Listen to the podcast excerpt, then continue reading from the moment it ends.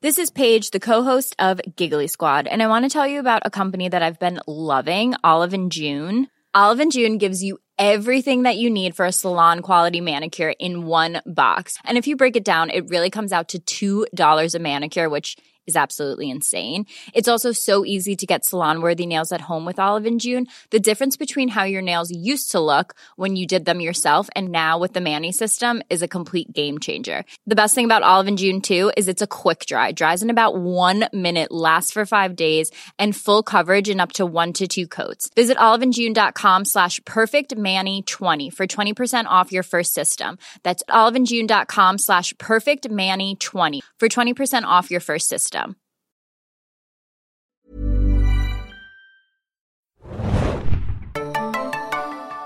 Ahoi, hoi, liebe Serienjunkies da draußen und willkommen zu einer neuen Folge des Walking Dead Podcast. Äh, mit mir im Studio heute mal wieder, nicht draußen bei der Berlinale. Yay, Hannah hier, moin moin. Und wir besprechen heute gleich zwei Folgen von The Walking Dead, nämlich Stalker ähm, und die Folge Morningstar. Die heißen auf Deutsch Hinterhalt und von Angesicht zu Angesicht. Es ist die zehnte Folge und die elfte Folge der zehnten Staffel von The Walking Dead, die ihr montags, wie ihr hoffentlich wisst inzwischen, immer auf dem Fox Channel schauen könnt um 21 Uhr.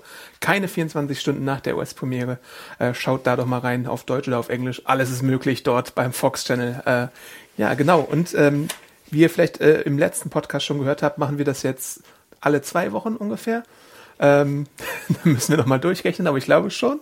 Ja, ich glaube, es ist jetzt immer, genau, immer zwei Folgen in einer Folge und dann ist es einmal noch mal kürzer, weil dann Finale ist. Ah, aber ja, ich glaube, genau. wir kriegen das eigentlich ganz gut hin. Und ich fand auch, das Feedback war sehr positiv von den Leuten. Ich glaube, ja. die fanden das auch eine gute Idee. Genau. Ähm, beim, beim letzten Mal hatten wir einmal so ganz viele Folgen in einem Abwasch, aber diesmal machen wir wieder schönes Doppelpack. Und ich glaube, es lohnte sich auch, weil die eine Folge war bisschen stärker als die andere Folge.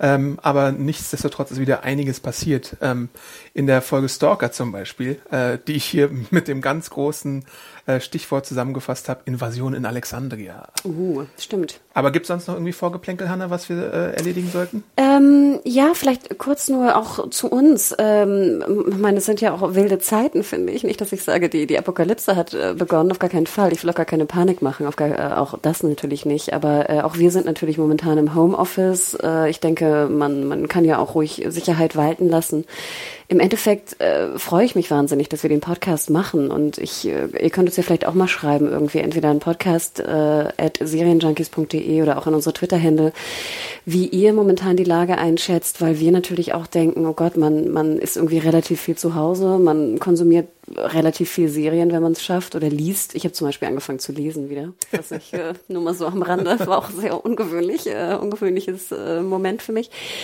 Ähm, aber ja, also ich finde momentan kann man ja auch nur ruhig sagen, dass man auch ein bisschen, ich weiß nicht, äh, wie, steht ihr dazu? Ich, ich weiß nicht, Adam, wie, wie schätzt du die Lage ein? Du bist ja auch gerade mit der Tram gefahren, mit der S-Bahn, irgendwie ganz schön still da draußen, oder? Ja, es ist leger als sonst gefühlt auf jeden Fall und natürlich werden auch Sachen verschoben und irgendwie äh, große Events fallen aus. Ich sollte eigentlich ja auch zu einem Disney-Event fahren, ist leider ins Wasser gefallen äh, wegen der Krankheitsangst. Ähm, ja, es ist ein bisschen schade, aber ich glaube, es ist besser, da Sicherheit wahren zu lassen, als irgendwie äh, unnötig Dinge zu riskieren und Tote zu riskieren. Vermisst du Jeff Goldblum? Ähm, ich hatte sogar Jeff Goldblum dann in einem Telefoninterview jetzt neulich. Ähm, also das war dann halt der, die Sache, die dann ähm, als Ersatz kam. Ähm, ich glaube, so muss relativ viel äh, dann jetzt ähm, auf die Beine gestellt werden, dass alles irgendwie bei Webkonferenzen oder Telefon geregelt wird. Ich meine, in der digitalen Zeit geht das ja eigentlich auch in den meisten Fällen. Jetzt im Einzelhandel oder sonst irgendwo ist es vielleicht nicht so ganz möglich oder in der Pflege oder sonst irgendwo, aber äh, im digitalen Gewerbe sollte das, glaube ich, irgendwie auf die Beine zu stellen sein, dass man da Ersatz schaffen kann. Ja, auch ganz witzig aus der Vermarktung mittlerweile sind auch viele Termine werden einfach per per Call statt äh, nehmen also nehmen so statt, ne? Sei es bei, bei Google Hangouts oder äh, Skype oder ähnliches. In dem Sinne ist das ja alles machbar, solange das Internet hält. Ne? Ja, das ist ja immer meine größte Sorge, dass irgendwie wieder mal in Berlin Friedrichshain irgendwie hier tote Hose ist und wir irgendwie, weiß nicht, äh, drei Monate lang nur täglich zwei Stunden Internet haben oder so, was wir letztes Jahr wirklich mal hatten, was ein Albtraum war. Äh, natürlich Zum Glück nicht. ja, leben wir ja nicht in so einer Sci-Fi-Welt, wo das Corona-Virus auf einmal zu so einem Computervirus wird. Also das wäre ja dann noch irgendwie das Schlimmste. Oh Gott, immer wenn du online bist, kannst du dich infizieren. Oh, ja.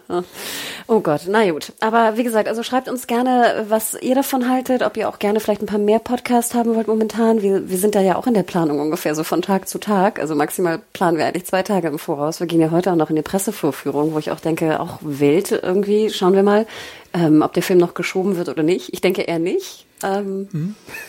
Ja, es ist wirklich momentan, man, man weiß es einfach nicht. Und natürlich auch allen alles Gute da draußen. Also keep safe. Aber los geht's, Hinterhalt. Kurze Sache noch, weil Oh. du es gerade gesagt hast, Film verschoben. Also bis jetzt wurde ja James Bond äh, keine Zeit zu sterben verschoben. Und eben habe ich noch eine News gemacht, äh, Peter, Peter Hase 2 wurde auch nochmal in den August verschoben. Also da wird es vielleicht auch noch so ein paar kleine Änderungen geben. Äh, dass es jetzt gerade ausgerechnet die beiden sind, finde ich schon interessant. Ich bin sehr gespannt, ob Disney tatsächlich irgendwann mal wackelt und irgendwie äh, Black Widow oder sonst was äh, verschiebt. Aber bis jetzt sieht es halt nicht so aus. Aber es, wie bei Peter Hase und bei James Bond zu sehen, kann es relativ kurzfristig auch alles noch passieren. Ich, Peter Hase, okay. Das ist ein großer Verlust für die Kinogänger, aber Also, im gut. August wird immer noch gehoppelt. Ach, stimmt, zu Ostern sollte der wahrscheinlich Ja, kommen, ganz ne? genau. Ach, naja, na, aber du hast recht. Na gut, äh, steigen wir in die Episode ein. Äh, Stalker.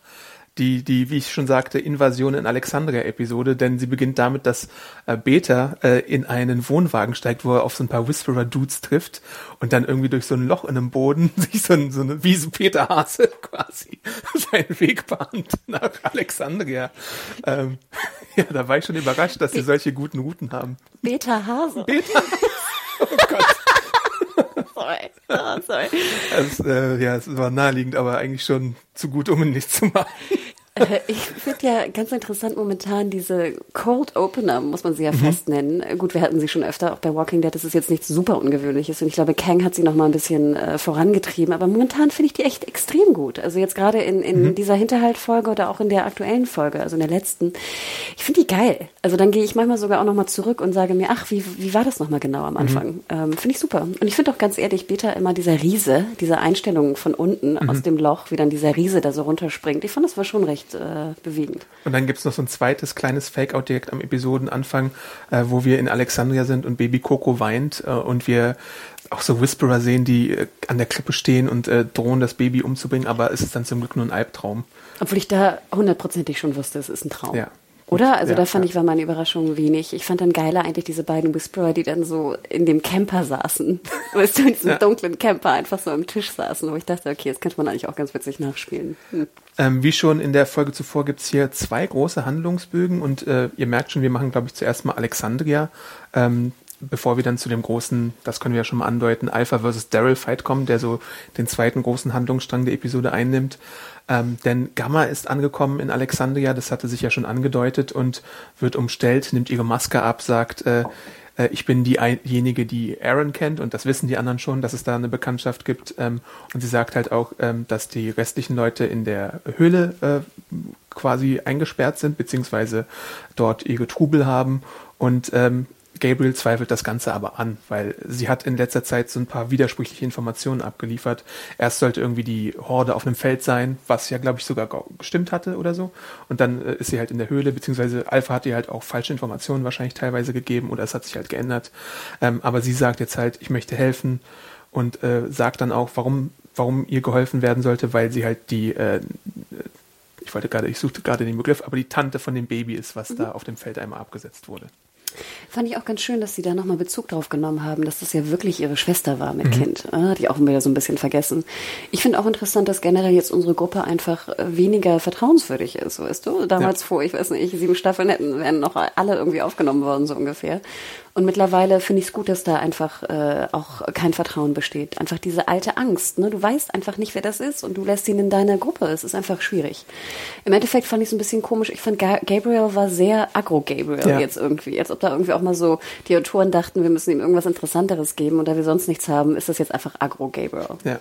Gleichzeitig gibt es ja auch den Präzedenzfall, dass wir jetzt gleich zwei Whisperer hatten, die in der Gefängniszelle saßen und nicht kooperiert haben, nämlich ähm, diesen einen Namenlosen, der weiß ich nicht, was es für einer war, den sie gefangen hatten, den hatte Daryl gefangen und zurückgebracht. Und dann hatten wir auch noch Dante, der ja dann das ganze Chaos da äh, angestiftet hat. Und wir erfahren auch in der Folge, glaube ich, noch, dass nur zwei Tage her ist, seit äh, Siddiq gestorben ist. Ich wollte gerade sagen, also dafür fand ich sah auch Rosita relativ fit aus. Also ich muss jetzt nicht sagen, dass sie jetzt die große Trauer tragen muss um ihren Baby Daddy, aber trotzdem, also ich denke, wenn vor zwei Tagen jemand gestorben ist in meinem Umfeld, klar, ich meine, die Situation ist auch eine andere, Logo. Aber ich, ich fand schon komisch, wie, wie gut und normal sie aussah eigentlich. Mhm. Und ich fand es auch schade, ich hätte mir eigentlich mehr gewünscht, dass man ihre Trauer vielleicht auch nochmal zeigt. Also statt dass sie träumt von einem Whisperer, finde ich, hätte ich es auch ganz interessant gefunden, wie sie jetzt umgeht in dem Haus, wo vielleicht Siddiqs Sachen sind mhm. oder das Bett, in dem sie ja eventuell zusammen geschlafen haben oder nicht. Wir wissen es ja bis heute nicht, wie die Polyhausregeln sind. Aber das fand ich halt so schade. Da wir es nie gesehen haben, wie dieses Polyhaus eigentlich äh, ne, funktioniert in den Regeln, konnten wir auch die Trauer eigentlich nicht richtig sehen, was ich wirklich sehr, sehr schade fand. Also das hat mir so ein bisschen gefehlt. Denn wie du sagst, sie erwähnen dann explizit, es sind zwei Tage her, du siehst es aber de facto null. Das ist halt so ein bisschen das Problem in beiden Folgen auch, ähm, weil du siehst zum einen die Trauer nicht und du hast die alte Problematik, wenn jemand verletzt ist, dann schütteln sie das so ein bisschen ab, als würden sie irgendwie in einem Videospiel so ein Health Pack irgendwie schlucken und dann sind sie alle wieder super fit. Ja, und ich finde es so schade, weil ich finde ja Verletzlichkeit oder Wunden und ähm, Trauer sind alles Themen, die ich gerne und interessant finde. Also nicht, dass ich sie immer brauche und super spannend finde, aber ich finde, du kannst sie auch spannend erzählen. Mhm. Und das finde ich so ein bisschen schade, dass irgendwie Walking Dead scheinbar irgendwann mal entschlossen hat, sich entschlossen hat, äh, auch im Writers Room, das ist uninteressant, das machen wir nicht. Ja. Aber dafür dann irgendwie irgendwie, ich weiß nicht, sieben Stunden PTSD. ja, wie wird jetzt mit Gamma umgegangen? Ähm, sie wird gefragt, ob sie die Höhle auf einer äh, Landkarte zeigen kann. Sie sagt ja, aber bevor es dazu kommt, haut Rosita ihr erstmal eine rein und dann wird sie in die Zelle gesperrt und als Lügnerin bezeichnet. Ähm, ja, also kann man mal machen. Ähm, wie gesagt, es gab ja diese zwei anderen Whisperer, die irgendwie auch unter Folter teilweise dann groß geschauspielt haben und deswegen ist man jetzt erstmal ein bisschen vorsichtiger als nachsichtig, würde ich sagen. Ähm, und dann gibt es halt diese Situation, wo äh, Rosita und Gabriel zusammen in der, äh, in der Zelle sind und sie so verhören und irgendwie Good Cop, Bad Cop spielen oder was auch immer die beiden darstellen sollen. Angry Mom und Angry Priest oder sowas. ähm, ja, genau. Und da kommt es halt zur Sprache, dass es erst zwei Tage her ist und Gamma wusste halt nichts davon, äh, dass der Dante da eingeschleust wurde. Was man, glaube ich, auch äh, verstehen kann, weil sie weiß halt, glaube ich, ist halt erst auch seit kurzem bei Alpha im Vertrauen, würde ich sagen. Und deswegen weiß sie über die genauen internen Abläufe bei den Whisperer vielleicht jetzt gar nicht so im Detail Bescheid. Genau, und scheinbar scheinen ja auch Alpha und Beta, Beta einfach irgendwie ihre eigenen Dinge auch zu machen, ne? mhm. was ich durchaus verständlich finde. Ja. sehe jetzt immer Beta Hase vor mir, sorry. ähm, ja, Gabriel möchte halt, dass sie äh, äh, irgendwie etwas gibt, was dazu führt, dass sie glauben, dass sie aufrichtig ist. Und dann spielt er so ein bisschen, was ich eigentlich eine ganz gute Szene fand, die olle Priesterkarte, dass er in seinem Leben so viele ähm, Beichten schon gehört hatte, dass es dazu führt, dass sie glaubt, sich öffnen zu können, glaube ich. Ich weiß ja nicht, wir erfahren ja später auch noch, da können wir ein bisschen äh, vorgreifen, glaube ich, als sie mit Judith spricht, dass sie Mary aus Kalifornien ist. Vielleicht hatte sie mal irgendwie so eine äh, gläubige Familie oder sowas und dann macht man das halt, dass man einem Priester vielleicht ehrlich gegenüber ist und sagt, okay, ähm, ich habe meine Schwester getötet. Na gut, ich würde jetzt sagen, sie sagt ja, sie kommt aus Santa Monica, ne? Würde ich mal sagen, ist ja eher liberal, ja. Kalifornien, ne? Ist jetzt, sie kommt ja jetzt nicht aus, ich weiß nicht, Alabama oder so. Ja. Ähm, aber fand ich witzig, wie du sagtest, die, die olle Priesterkarte. ich weiß nicht, ich muss ganz ehrlich gestehen, ich bin echt dem Charakter Gabriel komplett hinüber. Ich okay. finde, der ist einer, der einfach nicht ausgearbeitet wurde und jetzt haben wir leider die negativen Folgen davon. Ich finde, jedes Mal, wenn ich ihn sehe und wenn er schauspielert, weiß ich nicht, was das soll. Ich glaube, doof. er wurde auch in die Rolle reingedrückt, einfach weil Andrew Lincoln rausgestiegen ist und ähm, er muss dann halt so gewisse Sachen äh, übernehmen, auch der ganze Rat in Alexandria, ne? Ist ja auf viele Schultern verteilt worden. Und wenn ich jetzt Comicwissen andeute, im Comic bleibt es auch nach dieser ganzen oder während dieser ganzen Zeit eigentlich dabei, dass Rick eigentlich immer klar der Anführer ist und Sachen bestimmt. Hier musst du halt wirklich sehen, wie kompensieren wir jetzt diesen Ausfall. Und ich glaube, da mussten sie halt jetzt irgendwie, weil viele Leute auch nicht mehr da sind, ihn zu dieser Rolle machen. Ja, aber trotzdem, ich finde es schade. Also ja, ich gebe dir recht, ich kann es verstehen. Sie, sie müssen ja auch in der Serie jetzt Daryl immer so hochheben, ja, ne? Deswegen ja. hast du immer so eine Art von Doppelspitze oder sowas, auch mit mich schon. Trotzdem finde ich halt, das, das ist halt das Problem. Dieser Charakter funktioniert nicht, vorne und hinten nicht. Und jedes Mal, wenn man ihm versucht, mehr Screentime zu geben, ist es für mich einfach nur eine Bestätigung von, es funktioniert leider nicht. Vielleicht geht es anderen anders, also auch gerne, ne, wenn ihr anders denkt und ihr Gabriel ganz toll findet, äh, dann ne, schreibt es uns gerne. Ich kann leider damit wenig anfangen. Und deswegen finde ich, alle Szenen auch mit ihm sind einfach auch die schwächsten für mich gewesen. Ich würde da sogar mitgehen, aber ich muss es halt irgendwie so ein bisschen begründen für mich, dass, dass ich das halt irgendwie akzeptiere, so, weil Ändern nee, kann ich es jetzt wahrscheinlich nicht, aber es ist halt. Nee, das tut mir leid so. für ihn, weil den Schauspieler finde ich ja, es ist ja durchaus kein schlechter Schauspieler. Und ich finde ich finde ja auch generell die, den Charakter von Gabriel, so wie er eingeführt wurde, ja auch sehr interessant, da mit seiner Kirche und so. Ne? Das war ja schon auch ein bisschen wild. Aber wie gesagt, das ist für mich ein typisches Beispiel von, wir haben ihn nicht ausgearbeitet, wir haben ihn vergessen und jetzt ne, müssen wir halt mit den Folgen davon leben. Aber die Menschenkenntnis und die, die Beicht-Skills, die Gabriel jetzt angesammelt hat, führen halt dazu, dass sie äh, äh, glauben, dass sie ihre Schwester umgebracht hat und dass sie aufrichtig ist. Und deswegen ähm, darf sie ihre Infos vor dem Rat vortragen und ähm, sagt halt alles, was sie ungefähr jetzt weiß nach aktuellem Kenntnisstand. Ich glaube auch unabhängig von den Beicht-Skills ist es ja auch, wenn, wenn du mir irgendwas erzählst, äh, jetzt gerade in so einer Verhörsituation, aber irgendwann zugibst, du hast deine Schwester getötet. Mhm. Das ist ja nichts, was du sozusagen. Und sie muss nicht mal fragen, dass sie es macht, ne? Also genau. Das ist, glaube ich, dann glaubt man ja eher dem, weil das einfach so krass ist. Ja. Ne? Ähm, aber fand ich, wie gesagt, Tora Birch, ich mag sie, ich finde sie gut. Ähm, ja, ich war auch happy, dass, sage ich mal, Zelle insgesamt schnell vorbeiging. Ich hatte keinen Bock, jetzt nochmal wieder, weißt du, eine ganze Halbstaffel in der Zelle zu verbringen. Mhm. Ähm, ja, dann wird so der Plan gefasst, äh, zwei Parteien zu gründen, die irgendwie auf, an verschiedenen Orten vorne und hinten äh, in Alexandria suchen. Äh, Rosita beginnt irgendwie zu zweifeln. Ähm, A, ob es die richtige Sache ist, die man da macht, und B, ob sie überhaupt mit auf die Mission sollte, weil sie natürlich, das wird schon ein bisschen ausgearbeitet, zumindest, wenn auch jetzt nicht perfekt ausgearbeitet, dass sie halt trotzdem Angst um Coco hat. Und dann am Ende der Folge, da greifen die vor, macht sie dann wieder was Dummes, was völlig unnachvollziehbar ist. Ähm, aber naja, ähm, Genau. Noch kurze Klammer noch dazu. Ich fand auch super, dass äh, Judith nochmal so durch die Zellen äh, luscherte oben. Einfach niedlich. Tut mir leid. Klar, man erinnerte sich an die Negan-Konversation, aber ich fand auch äh, Judith, Judith in kleinen Dosen ist super. Ich mag Judith sowieso ziemlich gerne eigentlich. Also ich finde sie ja meistens niedlich ähm, und oft auch kompetent, auch wenn sie hier eine Sache ja dann auch gleich noch macht. Da kommen wir, glaube ich, auch gleich noch dazu. Ähm, die, wo man vielleicht ein bisschen hätte vorsichtiger äh, sein sollen, beziehungsweise gewissenhafter sein sollen. Ähm, aber noch kurz zu Rosie und, und, und, Gabe, die ja dann auch so ein bisschen streiten, weil äh, Gabriel auch so ein bisschen auf dem Foltertrip ist, von wegen, ja, wenn wir noch einen fangen, dann reißen wir ihn die Zähne raus und brechen ihn die Finger und so. Ähm, ja, und dann kommt die angesprochene Judith-Situation, wo wir halt mehr ein bisschen über äh, Gamma erfahren, unter anderem auch ihren echten Namen, nämlich Mary. Äh, und sie versucht sich an früher zu erinnern, aber es fällt ihr, glaube ich, inzwischen auch schon schwer, was ich ziemlich interessant finde, wenn du, ich weiß ja jetzt gerade gar nicht mehr genau, ob wir wissen, wie lange diese Whisperer-Situation jetzt schon ist. Aber ich würde fast sagen, so, weiß nicht, fünf Jahre, sechs hm. Jahre bestimmt mindestens. Sieben hätte ich gesagt, aber ja, dauert ähm, ja auch ein bisschen. Ja, und, und dann kommt halt so eine Sache, ja, du hattest irgendwie nur Pech, dass du Alpha zuerst getroffen hast und nicht meine Mom und meinen Dad. Das habe ich, da komischerweise kriege ich jetzt noch so ein bisschen Gänsehaut, finde ich erstaunlich, weil ich auch dachte, ja, krass, in dieser, in dieser Welt, in der die da leben, oder diese Apokalypse, apokalyptische Welt, die da äh, gespinnt wurde, ja, es ist wirklich im Endeffekt ja Glück, auf wen du triffst, ja. ne? Ob du halt auf Whisperer triffst, obwohl ich ja immer noch mich frage, das hatten wir, glaube ich, auch schon mal thematisiert. Wenn ich da Whisperer rumwhispern sehe, würde ich ja nicht denken, ich möchte mich denen anschließen. ich, ich würde so oh, schnell, ja, ich würde ja so, so, schnell wie möglich mich da wegmachen, egal wie schlecht es mir geht.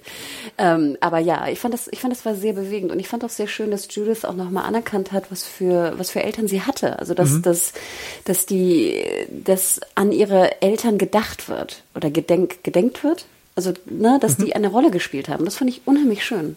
Ja, super. Und Rosie belauscht oder erwischt sie ja dann auch, dass sie äh, mit ihr gesprochen hat und dann äh, bricht bei Rosita, glaube ich, auch so ein bisschen ähm, der, die, dieses Zweifeln auf. Also dann sieht sie, aha, mit Judith hat sie eine ehrliche Interaktion, also vielleicht ist sie doch nicht so der allerschlimmste Mensch. Vielleicht hat sie doch aufrichtige äh, Absichten, die Gamma bzw. Mary. Äh, Mary.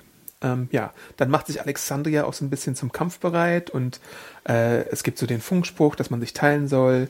Ähm, irgendwann stimmt dann, äh, beziehungsweise ändert dann Gabriel seine Meinung, dass äh, Rosita und äh, Laura zurückbleiben sollen, äh, weil sie hat halt diese Selbstzweifel und sie spricht halt auch konkret über die Albträume, die sie hatte.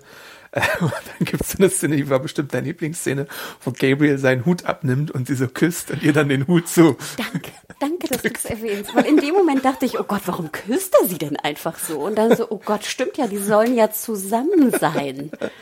Also ich dachte wirklich, ein, ich, ich weiß nicht, ob es dir auch so ging. Ich dachte wirklich, was soll das? Warum küsst er sie? Bis mir wieder bewusst wurde, die sind ja ein Paar. Ja, stimmt. Also äh, verrückt, verrückt, wirklich. ähm, boah. Und ich glaube, er verspricht ja auch, I'll be back und so. Und da dachte ich mir schon, oh, du kommst nicht zurück. Aber ja, wir greifen vor, doch, er kommt zurück, weil es dann halt zur großen Invasion kommt, die sich schon angedeutet hatte, nämlich durch den, durch das trojanische Häschen. Beta. nennst das trojanische Häschen. Äh, ja. Obwohl Häschen und Beta finde ich über so einem zwei Meter Höhen. Der trojanische Stier oder sowas, der trojanische Bär. Ähm, der sich da es so. gibt doch so Riesenhasen. Ja. Pampashasen oder so, heißen die nicht so? Naja, ja, egal. die, die mit den gewaltigen Ohren. Sorry. Ja, und, und da finde ich dann, ist, ist von der Bildsprache her eigentlich äh, mit so mein Highlight dieser Episode, weil wie Beta sich da so aus dieser, aus diesem Loch erhebt, wie so aus einem der Ur-Zombie-Filme so seinen Arm emporstreckt und dann, wie man so seinen Schatten sieht mit seinen Messern und seinem, äh, äh, mit seinem, wie nennt man das, Umriss und wie er dann so wie bei Halloween äh, auch durch die Nachbarschaft Häuser. streift und irgendwie eiskalt irgendwie äh, meuchelt. Natürlich Randos, muss ja sein. Und auch so ein bisschen die Randos, die es verdient haben, weil wir hören ja auch, der eine war so ein bisschen beteiligt an dem, äh, an, an dem ähm, Hänseln von äh, Lydia, äh, wo, wo sie gegen sie gehatet haben. Ähm, und deswegen kann man es ein bisschen verzeihen, dass das Beta-Häschen dazu schlägt. Aber kurze Klammer. Also ich muss dir recht geben, ich fand später nachher in den Häusern sah es fantastisch aus. Das mochte ich sowieso gern, wenn du so das Haus von außen siehst mit den Lichtern, ne, wie so ein Aquarium. Und dann so in der einen Seite siehst du Better, auch ein bisschen natürlich überstilisiert, ne, er nimmt dann so seine Schwerter da oder seine Riesenmesser raus und dann siehst du so, wie er sie alle abmetzelt. Ähm, aber ganz ehrlich, als am Anfang die Hand aus dem Grab kam, dachte ich, das wäre ein Vorspann Opening Credits, also Cold Open von Buffy. Ich finde, das sah original aus wie, ich weiß nicht, drei Viertel aller Buffy-Episoden, wo irgendwelche. Ja, stimmt schon. Fällt dir, dass jemand so einen Flock durch irgendwen rammt und du so eine Staubwolke irgendwie Ja, ich warte schon noch auf das hier, weißt du, SMG, Sarah Michelle Gellar hinter so einem, hinter so einem schlechten, weißt du, Pappmaché ähm, ähm, Grabstein sitzt und jetzt den Dude, der frisch aus dem Grab hopst, äh, den, den Vampir da einfach Die tötet. Masken sehen auch manchmal ein bisschen aus wie die Buffy-Masken. Deswegen, also ich hatte am Anfang, aber du hast recht, es hat sich dann schnell gelegt und ich war wirklich auch fasziniert von dieser, dieses nachts alleine rumgeschleiche. Sowieso so eine Ein-Mann- krasse Mission. Also Ja. wir wussten immer schon, dass Better irgendwie krass ist, aber das äh, fand ich schon auch also Wahnsinn. Und dieses, da gibt's, ja. und dieses komische Riesenmesser ist auch geil. Was mir da aufgefallen ist, ist, da- dass es so eine Szene gibt. Ähm, erstmal schleicht er relativ lautlos da durch die Gegend und die Musik ist auch gar nicht mehr anwesend. Und dann, nachdem er da so gemordet hat und nachdem es wieder spannender wird, wo er dann langsam Richtung Rosita irgendwie und dem, dem Haus von dem Kind äh, läuft, hörst du dann auch die anschwellende Musik langsam wieder. Also, dass du da dann mehr so den Score hast, der dann so aufdonnert und so. Und das fand ich eigentlich relativ gut gemacht. Ich fand sowieso, der Score ist irgendwie besser geworden. Ich weiß nicht, ob sie einen neuen Komponisten haben. Auch jetzt in der nächsten Folge, die wir gleich besprechen werden, hatte ich ganz oft Erinnerung an die Gitarre von Last of Us. Ah, okay. Ich weiß nicht, ob es dir ähnlich ging. Da waren so zwei, drei Töne immer, die so angeklimpert wurden. Und ich fand, wie du auch gerade sagtest, die Musikeinsätze waren sehr viel besser als sonst. Sonst fand ich, war das früher immer so sehr Holzhammer. Es wird spannend, also machen wir da irgendwie Streicher drunter und spannend, spannend, spannend, Spannung. Aber hier war es jetzt so ein bisschen, weißt du, subtiler eingesetzt. Und ich fand es auch, es hat super funktioniert. Was auch super schlau ist und womit ich eigentlich bei, im ersten Moment überhaupt nicht gerechnet hatte, Peter äh, bringt die Leute ja um und dann wartet er. Er wartet, dass er sich quasi seine Guardians da äh, erschaffen hat, die dann äh, eine Ablenkung schaffen, damit er dann zu Gamma in die Zelle gehen kann. Und damit hätte ich irgendwie, auch obwohl ich jetzt Comic gelesen habe, und da gibt's glaube ich, die Situation auch gar nicht so in der Richtung, aber damit hätte ich irgendwie äh, nicht gerechnet, dass sowas passiert. das- obwohl es so naheliegend ist eigentlich, dass er diese Taktik anwendet. Komischerweise dachte ich es, weil äh, sie werden ja sowieso zu Zombies, ne? Mhm. Also sie werden ja sowieso sich verändern. Und ich dachte mir auch so, gerade wenn du so ein alleine so einen Ort wie Alexandria infiltrierst, ist es ja das Beste, was du machen kannst, weil sofort, ne, wie eine Infektion. Es geht ja sofort rum. Ja. Und du hast sofort sozusagen Kämpfer. Die ja. eigentlich deinen Job übernehmen. Und deswegen ja auch immer noch, das habe ich glaube ich auch schon öfter erwähnt in den alten Podcast-Folgen, fand ich ja auch, dass sie das Gefängnis genommen hatten und in Zellen schlafen, nicht unschlau, weil ich ja immer denke, gerade wenn du auch alte Menschen hast, die können ja auch mal nachts sterben. Mhm. Und dann sind sie sofort ein Zombie und infiltrieren dann das ganze, deine ganze Wohngemeinschaft. Ja. Und deswegen fand ich ja immer dieses Absperren von, von nachts beim Schlafen gar nicht so unschlau. Ja. Aber es sah toll aus. Er geht dann so in die Knie wie so ein Samurai, ne? Und wartet. Ja, es sieht, es sieht super aus. ähm, ja, genau. Er wartet, dass die äh, Opfer wieder auferstehen. Dann ist er bei äh, Gamma in der Zelle und versucht, sie zu holen. Und er hat ja auch so ein, das finde ich ja auch interessant, er hat ja auch so eine Art ähm, Ehrenkodex oder weiß ich nicht, oder so eine Art Befehlskette, die er nicht durchbricht. Also wenn, wenn Alpha eben sagt, ähm, hol mir Beta, aber äh, hol mir, sorry, hol mir Gamma, diese ganzen Buchstaben, hol mir Gamma, aber lass sie am Leben, denn ich bin Alpha, das ist mein Wille, dann hält er sich auch daran. Und äh, gleichzeitig bringt er halt auch jetzt nicht wahllos alle Leute einfach um, weil er es kann, sondern er hat ein Ziel und er hat einen Plan und den führt er aus und dann gibt's natürlich Komplikationen, weil Judith sich einmischt, weil Laura sich einmischt, weil Rosita sich einmischt. Das ist ja auch interessant, dass diese Kette von Frauen da alle äh, hintereinander versuchen, äh, mit ihm zu kämpfen. Ähm, ja, ja, es war sowieso viel Frauen. Irgendwann hatten wir am Anfang auch so eine Szene, wo so drei Frauen nebeneinander irgendwie so eine, so eine, so die Straße lang gehen. Und ich glaube, die eine, ist es Laura, hat ja auch so eine helle Bade. Kann es sein? Ja. Ich glaube, es heißt helle Bade, ne? Dieses lange Ding mit so einem Mittelalter oder Rüstung, was auch immer das ist.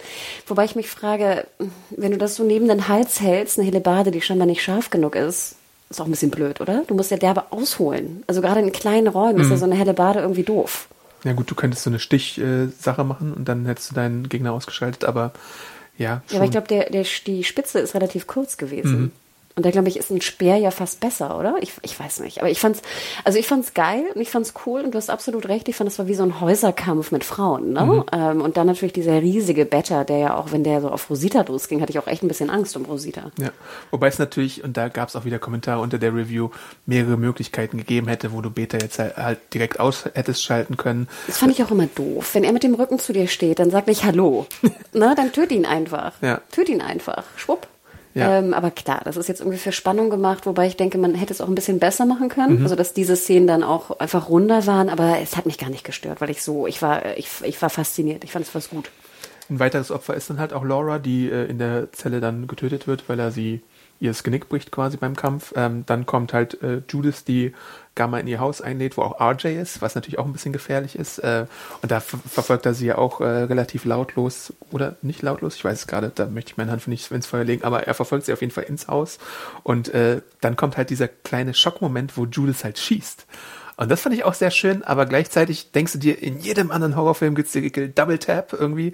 Schieß, schieß nicht nur in, in die Brust, sondern mach irgendwie zuf, zuf äh, einmal in den Kopf, damit die Bedrohung auch ausgeschaltet ist. Also nochmal, auch in der Welt würde ich doch immer noch mal in den Kopf schießen, mhm. damit da auch nicht gleich ein Zombie draus wird. Ja. Also, stimmt. weißt du, das macht doppelt keinen Sinn, dass sie nicht noch mal in den Kopf geschossen haben. Also, ja, das hat mich schon ein bisschen aufgeregt. Er hätte ja dann auch irgendwie die Treppe runterfallen können, sodass sie irgendwie schneller fliehen mussten oder so. Mhm. Aber so in der Szene. Mh.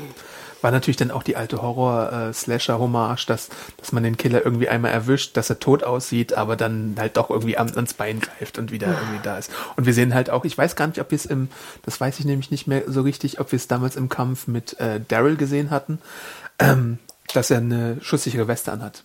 Weil bei, bei Daryl in diesem verlassenen Haus, da sind sie auch in den Fahrstuhlschacht geflogen. Stimmt. Da gab es auch Messerkämpfe und so. Ich weiß gar nicht, ob er da schon auch seine schusssichere Weste anhatte. Da müsst ihr uns nochmal schreiben, podcast.segenjunkies.de oder wir gucken es vielleicht nochmal nach, aber ich weiß jetzt nicht, mir war es so, als wäre das so ein Reveal in dieser Episode, dass er eine schusssichere Weste trägt. Ja, auf jeden Fall macht sie mehr Sinn als diese kleinen Mini-Roller-Derby-Rüstungen, die unsere Pieps da tragen. Also, ähm, ja, äh, hm. Er muss ja immer noch auch scheiße schwer sein, oder? Ich denke ja immer, so eine schusssichere Weste, was wiegt die? Gut, die ja. wäre stark genug, aber ich denke immer, was, wenn ich da 20 Kilo mit mir rumtrage, boah. Ja, aber ähm, die, die ganze Geschichte löst sich dann darauf, äh, darauf so aus, dass äh, Gamma sich ein Messer an den Hals hält und sagt irgendwie, hör auf, mit Rosita zu kämpfen, äh, ich gehe mit dir mit. Ähm, und äh, Und dann, wie es ganz am Ende ausgeht, fand ich irgendwie wieder ein bisschen witzig, weil die sind dann irgendwie beide zusammen auf dem Weg nach draußen und dann sieht irgendwie äh, Beta, wie äh, Gabriel und Co. wieder zurückkommen und der läuft so weg wie so ein Angsthase, wie so ein, weiß ich nicht, so ein Cartoon-Villain, der dann auf einmal so äh, ganz schnell seine Beine in die Hand nimmt und dann ist er irgendwie einfach im Gebüsch verschwunden, während Gamma dann vielleicht kurz davor steht, äh, für einen Verräter gehalten zu werden, was auch wieder eine gute Taktik eigentlich ist, weil Gabriel halt zögert und sie fast umbringt. Ja, also zum ersten fand ich wieder, es war so eine Straße, die wieder viel zu sehr beleuchtet war. Also mhm. mein, mein altes Problem. Aber ich glaube, da komme ich auch nicht mehr drüber hinweg. Das ist jetzt, das muss ich irgendwann akzeptieren. Vielleicht akzeptiere ich es im nächsten Podcast. Dass dann, als Beta realisierte, dass da zu viele Gegner sind, einfach schnell ins Gebüsch hüpft, was mhm. ja auch dunkel ist und wie gesagt normalerweise ja auch dunkel ist, komplett dunkel und super schnell fliehen kann, fand ich eigentlich nur, dass es eigentlich seine Schleue beweist. Ich habe es weniger so interpretiert als kleiner Hoppelhase, der sich vom Acker macht. ähm, das fand ich eigentlich ganz gut. Ich fand dann auch wirklich spannend, als Gabriel äh, Gamma ähm, bedroht und ich dachte mir eigentlich, wenn ihr jetzt konsequent seid mit eurem Agro-Gabriel, müsst ihr mhm. sie eigentlich erschießen. Ja. Und das fand ich ein bisschen schade. Das ist so das Einzige an der Folge, was mich wirklich dann, wo ich dachte so, ach, dann hätte ich die, die Charakterentwicklung ja irgendwie, dann wäre sie konsequent durchgeführt worden. Mhm. Und es wäre auch super krass gewesen, also keine Frage. Ich finde es super bitter, wenn das passiert wäre, aber das hätte ich eigentlich ganz interessanter gefunden. Ich glaube, vor so fünf Staffeln hätte Rick in seiner tiefsten Phase das auch gemacht. Aber ich glaube, es soll auch so ein bisschen symbolisieren, dass sie so ein bisschen darüber hinweg sind, dass sie Leute einfach erschießen. Ja, aber warum machst, zeigst du dann Gabriel vorher mit hier, wir müssen in die Zähne und die Nägel rausreißen und weißt du, vorher zeigst du Agro ja. Gabriel und nachher lässt du ihn aber nicht komplett Agro Gabriel werden. Ja. Weißt du, du brauchst halt, glaube ich, auch so ein Arc innerhalb der Episode. Manchmal bilden sich die Autoren ein oder denken sie, dass es so als Struktur irgendwie super gut funktioniert. Auch wenn es dann vielleicht so ein bisschen unbefriedigend wird. Man hätte ja auch irgendeinen anderen Dude aus Alexandria zeigen können, der jetzt einfach sie umbringt. Alle hatten ja irgendwie Waffen auf sie gerichtet, weißt mhm. du? Es gibt ja immer irgendwie einen in der Gruppe, der wahrscheinlich sagt, oh fuck, ich habe keinen Bock mehr auf diese scheiß äh, mhm. Betrüger und Lügner und sowas. Also, wie gesagt, ich finde, da hätte man fast noch, also ich fand die Szene sehr spannend und ich hätte, wie gesagt, ich hätte mir fast gewünscht, weil ich hier auch immer interessant finde, wenn unsere Gruppe in Anführungsstrichen auch die böse Gruppe ist. Mhm. Wir denken an diese Satellitenstation und ja. so, ne? Das fand ich eigentlich immer ganz interessant. Dann ist äh, kurz danach Aaron auch wieder in Alexandria und erzählt, dass, dass er vom Rest der Gruppe aus der Höhle da getrennt wurde. Ähm, und dann gibt es so eine merkwürdige Sache, die äh, dann, dass Rosita sich entschließt, nach äh, Hilltop zu reisen, nimmt die ganzen Kinder mit, ähm, außer ihr eigenes Kind Coco, weil es bei Gabriel sicherer wäre, als wenn es bei ihr wäre. Und das fand ich jetzt ein bisschen merkwürdig. Also ich habe es so verstanden, ja? dass Sie natürlich festgestellt haben, dass der, dass da viele Tunnel sind unter Alexandria. Mhm. Da gibt's ja auch so eine Szene, ne, wo mhm. sie irgendwie diesen, dieses Grab, das Buffy-Grab sehen ja. und dann sagt irgendeiner, glaube ich, auch, dass da mehr Tunnel sind oder was auch immer. Und dass Dante das ja scheinbar auch schon initiiert hat irgendwie. Und natürlich kannst du da ja nicht bleiben, wenn es, wenn es noch mehr Tunnel gibt, die du vielleicht gar nicht weißt, wo sie sind, die Öffnungen. Ne? Also es ist super unsicher. Also nimm doch das Baby mit. So, jetzt, äh, ja. ja, ich, ähm, ähm, Oder wusste sie schon, dass in der nächsten Folge die Schlacht ansteht? Spoiler. Rosita musste, ich musste ja sehr lachen, das finde ich immer ganz süß. Ich mag das ja gerne, wenn Rosita auch sozusagen ihre spanisch sprechenden Wurzeln mhm. entdeckt. Und ich musste sehr lachen, wie sie nachher da hinten auf dem, auf dem Camper saß und Mary so die Hand gab und sagte so, Rosita. Wenn sie so, so, ja stimmt, alle drei Folgen hat sie mal so einen spanischen Ausdruck. Genau. auch damals mit Dante, wo sie auf einmal äh, Spanisch gesprochen hat. Ja, ja. Genau, und ich finde es schön, weil, wie gesagt, ich finde es gut, wenn es, wenn es noch mehr wäre, weil ich das, wie gesagt, ich fand, das war ja auch mit, mit Dante eigentlich eine, eine vertane Chance, dass sie nicht hätten vorher schon mal Spanisch sprechen können, aber ich musste so lachen. Deswegen habe ich eigentlich eher gelacht und gar nicht an Coco gedacht, komischerweise. Ja, aber ich meine, hm, also rein logisch gesehen, da gab es gerade eine Invasion, wo irgendwie Le Leute im Schlaf umgebracht wurden, quasi. Also nicht ganz, aber fast. Und dann lässt du dein Kind bei einem Typen, also natürlich bei dem Vater, aber naja, es ist halt so ein bisschen. Ja, die Frage ist, ich krieg leider auch nicht mehr zusammen, warum sie mit den, mit den Pieps eigentlich überhaupt nach Hilltop fährt. Wenn sie möchte sich, glaube ich, ärztlich versorgen lassen. Ah, okay. Und man glaubt halt, dass die Kinder im Hilltop sicherer werden, was ja dann natürlich Spoiler ein Trugschluss ist, weil das das nächste Ziel äh, der Attacke ist. Vielleicht sind Kinder sicherer, aber Babys nicht. die, die, haben, die haben nur einen Kindergarten, aber keine Nanny. Genau, die goldene Regel. Okay, das die, haben wir geklärt. Die Krippe steht halt äh, nicht in, nicht in Hilltop. Ähm. No Baby Zone. genau, genau. Vielleicht hat hier Gabriel, der die Fahrerkarte und die Babykarte. Die, äh, no, no. Na gut, damit wären wir bei dem Alexandria-Handlungsbogen der Folge erstmal durch. Und dann kommen wir zu Alpha vs. Daryl, würde ich sagen. Ähm, Ach ja, stimmt ja. Das, wird ja das müssen wir auch noch kurz abhandeln.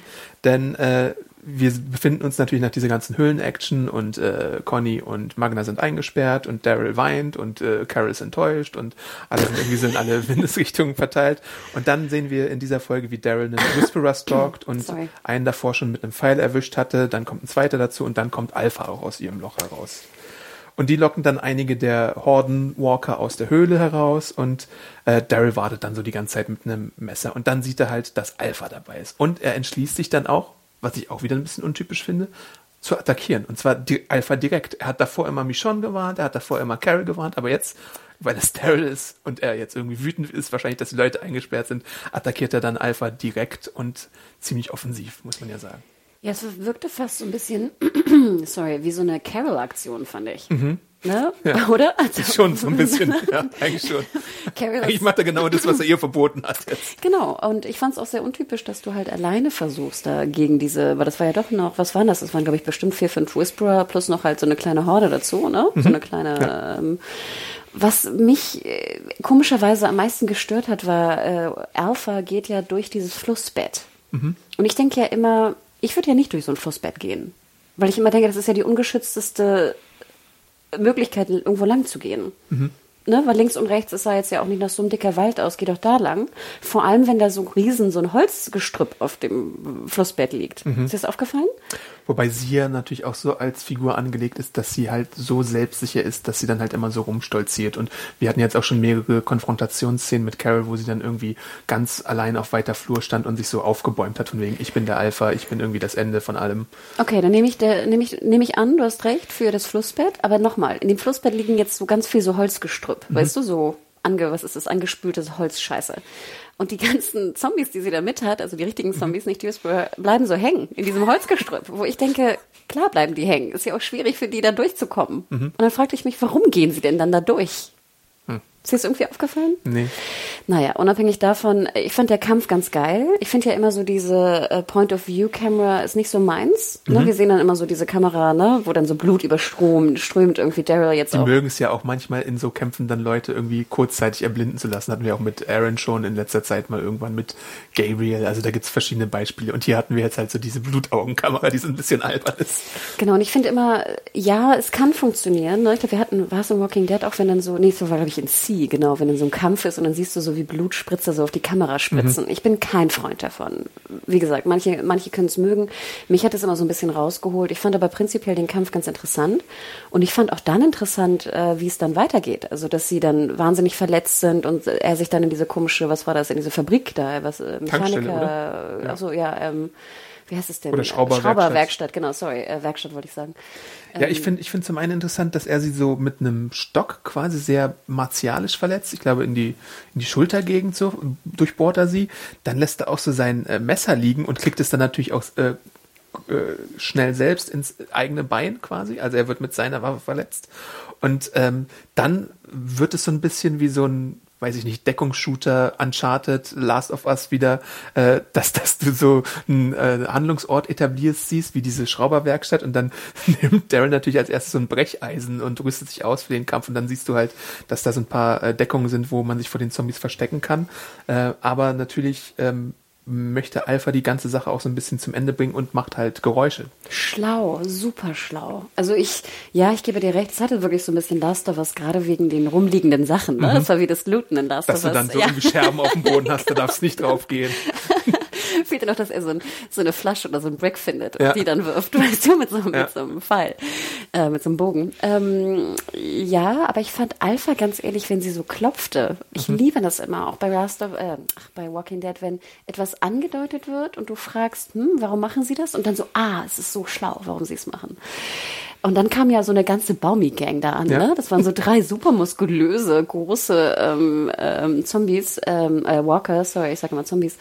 Ähm, und ich fand auch selbst den Kampf fand ich spannend. Also es wirkte, ich hatte wirklich mal endlich wieder so ein bisschen Angst um Daryl fast. Ähm, nicht, dass ich dachte, dass er stirbt, aber ich fand, es war ein guter Kampf und ich fand, man merkte auch, dass er so ein bisschen äh, Probleme hatte, sich zu wehren. Er muss ja dann mit einem Feuerlöscher so ein bisschen improvisieren. Dann natürlich auch, weil es eben gemacht wurde, muss er das eigene Messer nehmen, sich aus dem äh, Bein reißen und äh, damit attackieren.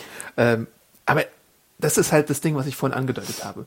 Daryl ist sichtlich relativ schwer verletzt. Also er sieht kaum was, er hat, er blutet sehr stark und es wirkt halt so, und du weißt eigentlich auch, dass, also im Prinzip weißt du bei Daryl, dass ihm jetzt nichts passieren wird. Und dann hast du halt diese ganze Sache, dass du auch irgendwie weißt als äh, langjähriger Zuschauer der Säge, dass Daryl in der nächsten Folge wieder auf dem Motorrad sitzt und eigentlich so fast tut, als wäre nichts geschehen mit ihm.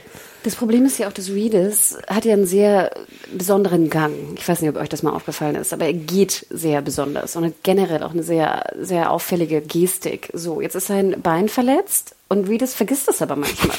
Also er denkt Ja. dran, dann humpelt er und Ja. dann vergisst das wieder. Ja. Auch ein bisschen problematisch. Du siehst dann auch, dass es halt so eine Halbtotale Mhm. ist. Ich glaube, ich, ich könnte ihm das noch nicht mal als Vorwurf machen. Er denkt halt in dem Moment, seine Beine werden nicht gezeigt. Mhm. Trotzdem seh, sieht man seine Beine und du siehst ja vor allem auch an den Hüften, wie, ob du humpelst Mhm. oder nicht. Also ich, auch wenn ich nur deine Schultern sehe, sehe ich ja, ob du humpelst oder normal gehst. Und da denke ich immer so, ja, das sind natürlich Kleinigkeiten und ja, das ist Rumgepuppe auf hohem Niveau, aber das fördert ja noch dieses Gefühl, dass einfach Krankheiten und Verwundungen überhaupt keine Rolle spielen in dieser Welt. Durch so, sage ich mal, kleines Clumsiness auch in der Continuity und auch in, der Regie einfach, so banal es klingt. Aber dann auf der anderen Seite, und da musst du mir mal sagen, wie du das empfunden hast, dachte ich im Fall von Alpha, dass wir hier tatsächlich so stark, wie sie verletzt war und was sie da so von sich gibt, vielleicht gerade ihre letzte Stunde gesehen haben. Weil sie blutet halt super stark. Wir sind uns nicht sicher, wen sie da sieht, weil auf einmal äh, taucht Lydia da auf, was man ja auch irgendwie als Sterbevision oder Nahtoderfahrung oder so hätte sehen können. Sie ist, sie rambelt halt wie wild vor sich hin. Äh, sie sagt, danke, dass du mich stärker gemacht hast. Ich dachte schon, sie hat sich mit dem Schicksal abgefunden und blutet da jetzt aus und äh, kann, ist irgendwie glücklich, weil sie ihre Tochter noch einmal gesehen hat und stirbt da jetzt, aber nee. Ähm, das ist nicht ganz so. Das Problem ist ja auch bei äh, Alpha wusste ich nie genau, wo ihre Verletzungen eigentlich sind. Mhm. Also irgendwo am Bauch, glaube ich, ne, in der Gegend. Aber sie hat wahnsinnig viel Blut am Hals. Ja. Äh, bei Daryl war es ja, wie gesagt, das Bein vor allem, aber auch noch andere Verletzungen. Hilft auch nicht sonderlich, dass er nachher, äh, weißt du, ein weißes Band nimmt und sich das über die Hose um sein Bein wickelt. Mhm. Wo ich ja auch immer denke, meine größte Angst auch in so einer Welt wäre ja auch Infektionen. Ja. Also Dreck, wie viel Dreck du auch durch die Klamotte, die du irgendwie seit sieben Jahren trägst, dieselbe Hose, die Daryl seit sieben Jahren trägt. Äh, weißt du, da- das ist Desinfektion. Es ist halt keine, es ist halt keine Erklärung, aber es gibt halt den Präzedenzfall in der Serie, wie Rick damals aus der Serie geschrieben wurde. Der wurde aufgespießt, äh, so Oh Gott, das vergesse ich ja extrem. schon wieder. Oh äh, dann ist er irgendwie auf dem Pferd irgendwie noch drei Stunden lang rumgeritten und dann irgendwie äh, hat er eine Explosion verursacht und ist in den dreckigen Fluss gefallen und dann ist er mit dem Hubschrauber weggefahren und er hat das trotzdem alles angeblich überlebt. Und das, das, also ich meine, das ist eine Zombie-Säge und alles, aber den Suspension of Disbelief, den die Autoren und Macher manchmal von den Zuschauern erfordern, was die Verletzungsgrade angeht, finde ich halt, ist einfach viel zu hoch. Nee, du hast absolut recht. Und ich finde es auch schade, dass selbst mit einem Showrunner-Wechsel jetzt mit Kang, das sich nicht gebessert hat. Weil ich finde, das könnte man ja auch, so blöd es klingt, hätte man jetzt in den letzten zwei Jahren noch einführen können. Dass Verletzungen auch Verletzungen sind, Wunden sind Wunden. Aber nein, du siehst, selbst in der, in der Infektion, Quarantäne, Quarantänelager geht äh, Siddiq als Doktor mit seinem Baby rein. Ja, stimmt. Also das scheint wirklich, also ich meine, wir haben ja auch keine Ahnung davon. Wir sind keine Krankenschwestern oder wir sind keine Ärzte oder irgendwas. Wir haben keinen medizinischen Background. Aber das sind so Basics, wo ich mich wundere, dass in Writers Room mit irgendwie mindestens fünf Leuten, dass da niemand irgendwie mal sagt, so hey, lass uns doch da irgendwie auch mal dazu was machen. Ja. Aber nochmal zurück zu Alpha und dieser ganzen Lydia, Lydia Situation. Situation. Sorry für das unnötige Denglisch. Du hast extrem viel Englisch heute. Ja, ja, ja, ich. ich merk's. Erstaunlich. Sorry. Ähm, sie, sie singt halt auch dieses äh, Lied, was wir auch schon in der Flashback-Episode gesehen haben und ähm, verbietet ihr trotzdem, sie Mama zu nennen und Mm. so. Also sie bleibt bei ihren Regeln dennoch irgendwie äh, auf harter Linie und so. Ähm, aber Lydia sagt ihr dann auch, ähm, ich bin zu denen gegangen, nicht weil sie irgendwie perfekt sind, sondern weil sie menschlich sind. Ja. Fand ich eine sehr starke Zeile. Ganz ehrlich, Adam, mir ging es genauso. Also zum einen fand ich interessant, wie, wie, erstmal fand ich Samantha Moulton spielt einfach fantastisch, auch wenn sie die Stimme noch so ganz so, ja. ne, so ganz hoch macht, ja. also im Original. Ich finde, das macht, äh, macht sie noch gruseliger und unheimlicher. Das Gesinge von Lydia fand ich Wahnsinn. Ähm, dann sagte sie ja auch, die Leute warten nur darauf, dass du sie führst, ne? als ob sie vielleicht auch das, der neue Alpha wird mhm. oder ähnliches. Und dann diese Menschlichkeit-Geschichte. Also wie gesagt, momentan, wenn Leute in Krankenhäuser äh, eindringen und irgendwie äh, Desinfektionsspender von der Wand reißen, da denke ich mir auch ganz ehrlich, wo ist eure Menschlichkeit? Mhm. Wie bekloppt könnt ihr sein? Ja. Und wie gesagt, wir haben noch keine Apokalypse, noch nicht. Ähm, und äh, ich fand auch, das war einer der stärksten Momente. Und ich fand, es ging mir wirklich auch nah. Ja. Emotional ging es mir wirklich nah. Und dann stellt sich halt heraus, nö, Lydia ist gar keine Einbildung, aber sie hat sich halt entschieden gegen ihre Mutter also nicht ganz gegen die Mutter, sie hätte sie auch umbringen können an der Stelle schon. Das hätte ja auch irgendwie viel schon getan. Aber für Daryl und dafür, dass sie ihm beim Überleben hilft, der dann irgendwie auch so ein paar Stunden lang da schon irgendwie wahrscheinlich äh, ohnmächtig war. Und ähm, ja, es gibt dann halt auch nochmal das Gespräch, hättest, hättest du sie umgebracht, wenn es deine Mutter oder dein Vater gewesen wäre? Also, boah, ein ganz schwieriges Thema. Ich ja. weiß nicht, falls sich noch Leute daran erinnern, es gibt so eine Folge Nip Tuck mhm. wo es um den Tod und das Umbringen der eigenen Mutter geht. Okay. Ich weiß nicht. Äh, ich habe die leider auch nicht gesehen. Ich kann ja Niptak sehr empfehlen. Ich habe momentan komischerweise sehr oft drüber nachdenken müssen. Niptak habe ich gesehen, aber ich glaube nicht komplett. Das war Wahnsinn. Das war eine, ich konnte ja abends immer nicht einen Tag gucken, weil ich danach nicht schlafen konnte. Sollte mein Streaming-Anbieter endlich aufnehmen, dann würde ich es auch nochmal gucken, glaube ich. Ich habe ja gefragt damals bei, sorry, kurz Klammer Berlinale, Interview mit äh, hier Jeffrey Hirsch von, von Stars äh, und Stars Play natürlich. Und in dem, die hatten so ein Showreel gezeigt und da waren Ausschnitte von Fringe und Nip Tuck drin. Ach so, okay. Und ich fragte im Interview, ne, hat das irgendwas zu bedeuten? Und dann wurde nachgefragt und es war leider, deswegen habe ich es rausschneiden müssen, weil es nicht so ganz passte auch in, in, das, in den Talk. Nee, leider nicht in Deutschland. Äh, ist woanders lizenziert. Ähm, und ich dachte mir, wie schade. Ich finde, Tag wäre auch mittlerweile immer noch gut. Egal. Ähm, ja, ich meine, die Frage. Hey, it's Paige DeSorbo from Giggly Squad. High quality fashion without the price tag. Say hello to Quince. I'm snagging high-end essentials like cozy cashmere sweaters, sleek leather jackets, fine jewelry, and so much more. With Quince being 50 to 80% less than similar brands And they partner with factories that prioritize safe, ethical, and responsible manufacturing. I love that. Luxury quality within reach. Go to quince.com slash style to get free shipping and 365 day returns on your next order. Quince.com slash style. Frage, auch egal was deine Eltern dir angetan haben, kannst du deine Eltern wirklich umbringen? Also dieser, es gibt doch so einen Ausdruck auch für Frau, Muttermord und Vatermord. Wie ist es denn? Wie heißt es denn? Komme ich nicht mehr ganz drauf. Du hast es ja auch in der griechischen Mythologie und so. Das ist ja, Matrizid oder sowas? Ja, so, so, sowas, ja. genau. Und es geht ja hier um Orest, ist es, glaube ich, der seine Mutter umbringt. Ja, und dann gejagt wird auch von, also wie gesagt, das ist ein, ein wildes Thema. Ich, ich glaube, ja, ich, ich, ich kann absolut verstehen, dass man es nicht kann. Und ich meine, da muss man auch nochmal tief im äh, Walking Dead Gedächtnis graben, aber Karl hat es ja gemacht als seine Mutter schwanger war mit Judith ähm, und sie kurz davor war, an den Folgen zu sterben, musste er sie ja dann quasi erlösen. Und das ist, war auch so eine Hardcore-Karl-Aktion, wo man Na gut, halt dachte, aber wenn, das ist doch was anderes. Wenn, ja. deine, wenn deine Mutter dich bittet, sie zu ja. töten, ne? Ja. das dachte ich auch, als meine Oma so schwer krank war, dachte ich auch so, Gott, kann man sie nicht einfach töten? Äh, einfach damit man ihr Leid erspart. Ähm, ich finde, es ist was anderes. Aber du hast recht, da hat er es gemacht. Aber wenn jetzt deine Mutter sozusagen böse ist und ich meine, Alpha, sie will ja die Leute umbringen. Ja umbringen. Sie hat ja auch dich gequält. Ja. Ja, also ich, ich kann, sag ich mal, so wie sie es jetzt gemacht haben, fand ich es eigentlich ganz gut. Ich fand auch gut, dass Lydia zurückkam, natürlich auch wieder so ein bisschen ne, aus dem Nirgendwo, ja. genau, ne, genau zur richtigen Zeit, genau ja. am richtigen Ort. Aber ja, ich fand den Charakter immer interessant und ich finde gut, dass er da ist und nicht einfach, wie wir gedachten, im Westen ist und weg. Ja, und dann äh, am Ende der Folge singt ja dann Alpha noch, dass sie irgendwie jetzt stärker der Nähe ist und sie wiederholt auch dieses äh, Whisperer-Mantra nochmal, dass sie die End of the World sein. Das haben sie ja auch am Anfang der nächsten Folge dann gleich nochmal äh, als, als Einstieg quasi genommen. Also. Ich glaube auch, dass die unglaublich stark ist, oder? Ich finde, also ich nehme mir das auch irgendwie ab und das ist so eine ja, Nahtodsituation, muss man es ja fast nennen, dass sie das auch irgendwie noch stärker macht und noch abgehärteter und noch irgendwas. Ob ja. das jetzt alles in einem Tag möglich ist, natürlich, ne? Crazy. Aber ähm, nee, ich fand, das war auch ein, ein wahnsinniges Ende. Ich fand's, ich fand's super. Ich fand die Folge sowieso gut. Ja, ich glaube, ich fand es jetzt in der Besprechung sogar noch ein bisschen besser, aber es gab halt, glaube ich, dann trotzdem halt diese gewissen Sachen, wie, wie diese, der, der Umgang mit der eigenen Verletzlichkeit und, und wie diese, im Wrestling sagt man to sell something, wenn man irgendwie äh, an einer Körperstelle bearbeitet wird, dann, dann gibt's halt auch so Leute, die das entweder verkaufen vor dem Publikum oder eben nicht. Und hier wird's halt bei Walking Dead manchmal äh, einfach vergessen oder äh, ignoriert oder so und das ist manchmal ein bisschen schade, weil's, weil jetzt Daryl halt auch das können wir auch vorgreifen, weil wir es ja gleich direkt wieder besprechen, weil Daryl quasi dann direkt wieder in die nächste Schlacht äh, springt. Das ist so, so ein bisschen, da hättest du ihn vielleicht auch mal auf die Kinder aufpassen lassen können. Ich dachte nämlich auch, dass sie es machen.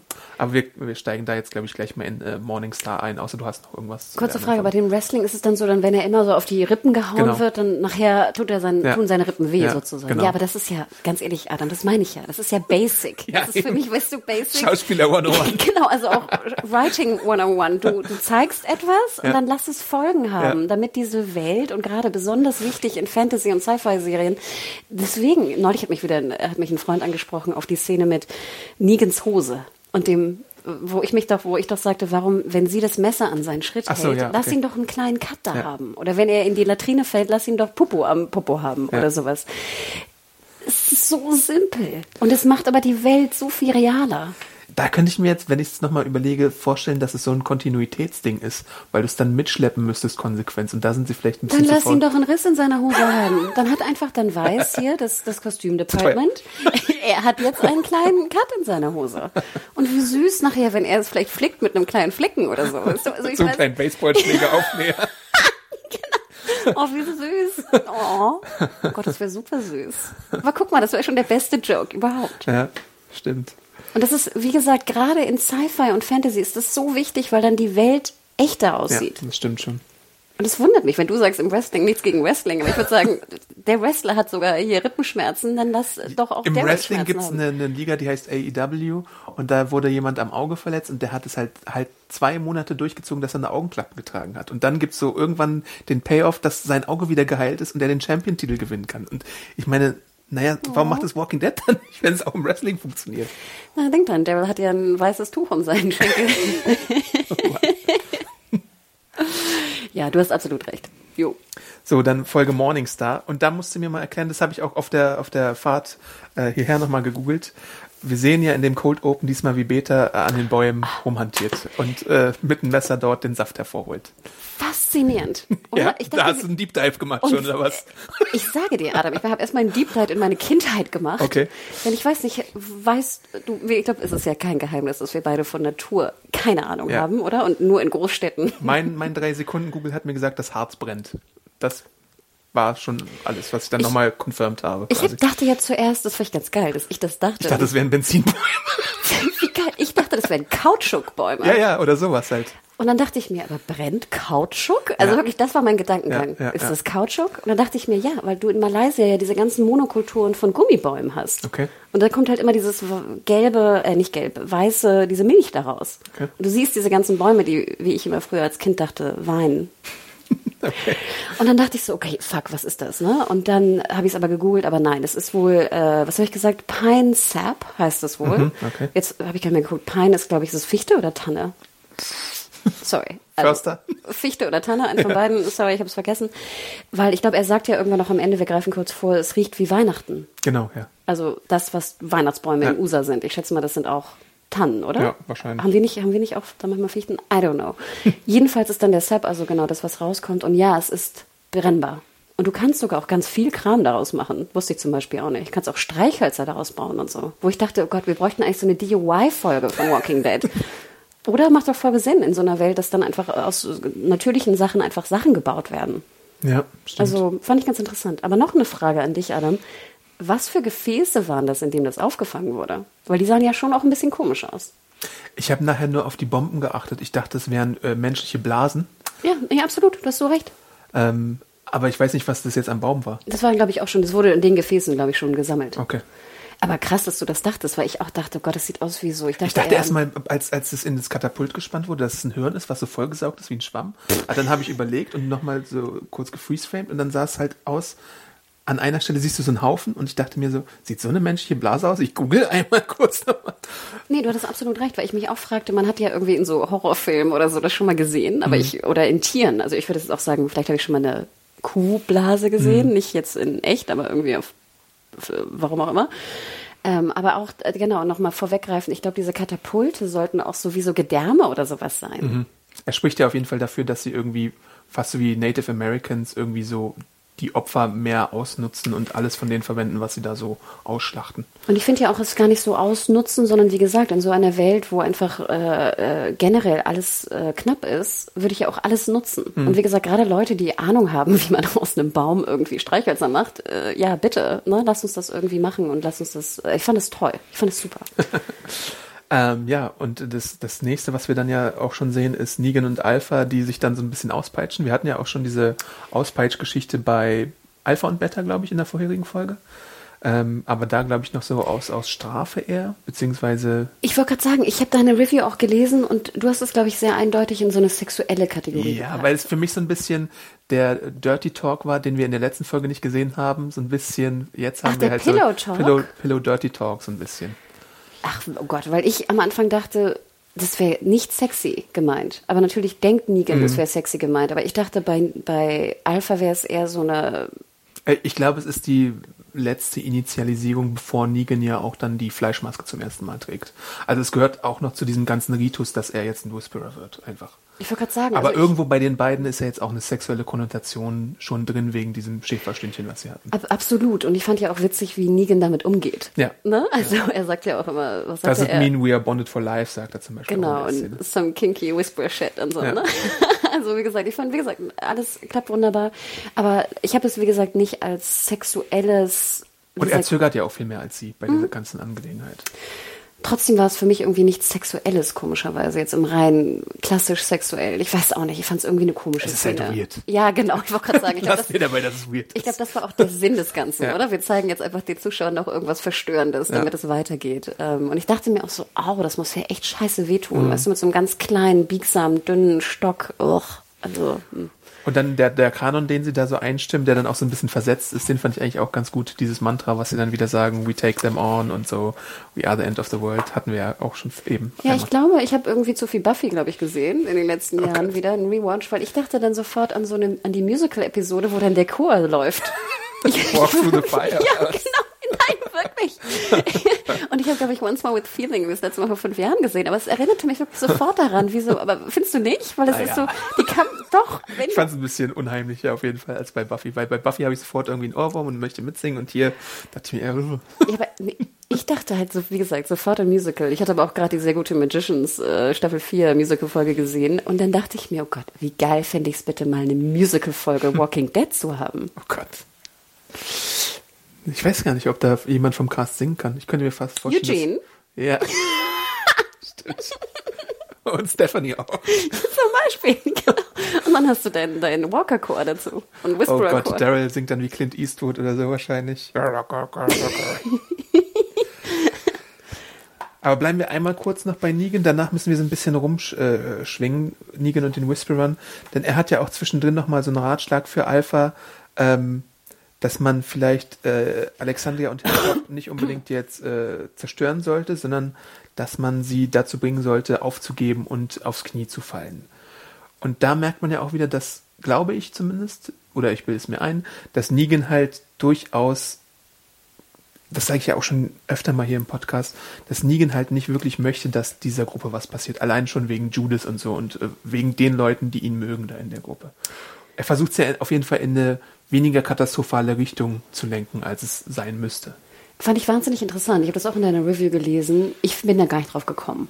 Also ich dachte mir nur Dachtest so, du eher, dass, dass es seine alten ich dachte einfach nur, dass er dieses Machtgefühl schätzt, weil okay. ich denke ja auch, Negan war ja immer, er mochte ja auch Chef von einer großen Gruppe sein, mhm. weil dann seine Macht größer ist. Und deswegen dachte ich mir, er möchte, wenn er jetzt Nummer zwei irgendwie sexy, kinky Partner ist von Alpha, möchte er eine größere Gruppe kontrollieren. Okay. Ich habe mir aber keine Gedanken gemacht, ob es wieder so ein doppeltes Spiel ist. Mhm. Als ich das las bei dir, dachte ich mir, es macht Sinn. Unheimlich. Und ich finde es schön, wenn er so denkt, weil ich finde es ein ganz schöner, schöner Einwand von Ich ihm glaube, er hat halt nach neun Jahren irgendwann realisiert, dass die Menschen schon relativ wichtig sind. Und Absolut. Also wenn ich jetzt sagen, mich entscheiden müsste, was glaubst du, würde ich dir recht geben und sagen, es ist sein Spiel, um die Leute noch zu retten, Mhm. ne? um sie zu beschützen. Weil wenn sie, ne, andererseits wieder meine Frage, wie anstrengend, dann bist du jetzt Alpha und hast einen Camp von Whisperer, die da rumwhispern. Mhm. Wir haben bis heute nicht verstanden, was sie da eigentlich genau machen. Und dann hast du noch ganz viele neue da drin, die du alle kontrollieren musst. Mhm. Warum denn? Ja. Aber das sehen wir auch, dass Alpha da irgendwie eigene Vorstellungen hat, äh, wie sie die Leute in ihre Gruppe integrieren könnte. Also, So, aber wir springen mal zurück äh, nach Alexandria, äh, nicht Alexandria, jetzt mache ich schon wieder diesen Fehler, nach Hilltop. So, Hilltop. Ich habe sowieso Probleme, die alles, alles Ähm, auseinanderzuhalten. denn die Folge spielt sich hauptsächlich auch in Hilltop ab und wir sehen, wie ähm, dort die Leute rund um Rosita und die Kinder ankommen und dabei ist natürlich auch Mary bzw. Gamma. Rosita, stimmt. Und wir, wir sehen auch so ein bisschen, dass der kleine Pöbel, der auch schon äh, Sachen verloren hat, nämlich Elton und Earl, äh, dass sie gar nicht erfreut darüber sind, dass da jetzt Gamma irgendwie ankommt und dass die ihren äh, Adam Sachen sehen möchte. verloren. Die haben auch Menschen verloren. Ja, eh, ja. Also die haben natürlich beide geliebte Menschen verloren. Das, das sage ich jetzt einmal so deutlich. Der Pöbel. Aber sind auf jeden Fall halt so ein bisschen angepisst darüber, dass, dass, dass jetzt diese Person, die sie irgendwie für eine schlimme Person halten, halt irgendwie da anklopft und sagt, ey, ich möchte mal das Kind sehen, was ich einfach oder was eine andere Person da zurückgelassen hat. Ja, und ich fand, ich kann den Pöbel auch verstehen, ehrlich gesagt. Also das finde ich ja immer gut, wenn der Pöbel, sage ich mal, auch eine Art von Meinung widerspricht äh, oder wiedergibt, die man irgendwie nachvollziehen kann. Ähm, denn wie gesagt, also immer so jemanden in, dein, in deine Gesellschaft damit aufzulassen, ist schwierig. Ja. Und es ist, es, dann gibt's ja auch später noch diesen Moment, wo äh, Mary dann tatsächlich in dem Haus ist und ihren äh, kleinen Neffen Adam sieht und dann so von Eltern so ein bisschen ähm, da abgedrängt wird und Ja. aber auch verständlich, finde ich. Weil ich meine, wenn jetzt hast du ein Baby und da kommt jetzt einer an und sagt, ja, ich bin aber ein Überläufer, ich bin eigentlich ganz gut. Ich weiß nicht, ob ich dann das Baby äh, dieser Person geben würde. Ja, kann man schon, kann man Na, schon nachvollziehen. also- und ich meine, man kann ja immer noch nicht hundertprozentig sicher sein, ob sie nicht irgendwie doch noch irgendwie so einen Schläferbefehl hat und dass sie dann den Absolut. Und ich meine, gerade in ein Baby, weißt du, nachher wirkt sie den oder Ja. äh, wirft ihn irgendwo hin oder so. Also Ja. deswegen, ich wäre da auch ganz vorsichtig. Ja. Konnte ich irgendwie nachvollziehen. Ich möchte jetzt ein bisschen das Eugene-Fass mal aufmachen. Nämlich, der ist ja, wird ja in der Folge gezeigt am Funkgerät in Hilltop und äh, er unterhält sich mit Stephanie, die dann Himmelskörper zählen, Sternschnuppen und äh, man kommt auch ein bisschen aufs Gespräch, dass äh, man einen Satelliten gesehen hat, was dann so ein bisschen, wo ich mir gedacht habe, aha, das ist jetzt das internationale Zeichen dafür, dass wir äh, relativ nah regional beieinander sind. Auf diesen Schluss wäre ich jetzt auch nie gekommen, aber Eugene nimmt man das ja jetzt nicht so krumm, dass er solche Informationen vielleicht im Kopf hat, äh, bequemerweise. Das ist Astronomen-Nerd-Flirt. Fand ich aber ganz niedlich, ehrlich gesagt. Ja. Also mich hat das, ich fand das echt ganz niedlich. Die Art des Sprechens von Eugene geht mir immer noch dabei auf den Sack, muss ich ganz ehrlich gestehen, weil ich mich wahnsinnig konzentrieren muss, um Mhm. Ja. ihm einfach zu folgen, weil Das das, einfach, du nimmst einen Satz, aber nimmst die schlimmsten Wörter Ja. und packst sie irgendwie da rein. Und es strengt mich wahnsinnig an, ihm zu folgen. Nachher verstehe ich, was der Satz bedeuten soll, aber ich muss mich super konzentrieren. Ich fand Stephanie klang sehr sympathisch. Ich muss weiterhin immer an Fear the Walking Dead, ich glaube erste Staffel denken, wo ich immer denke, was ist das für, ein, für eine Gruppe, was ist das für ein Spiel, will sie ihnen sozusagen Informationen raushorchen. Spannende, spannendes Konstrukt, immer noch. Und hier gibt's auch nochmal die Situation, ich bin mir nicht sicher, ich meine fast, dass äh, er schon mal in einer anderen Folge verraten hatte, äh, dass sie in Virginia sind, aber jetzt ist es halt nochmal, dass er als Erster sagt, wir sind in Virginia.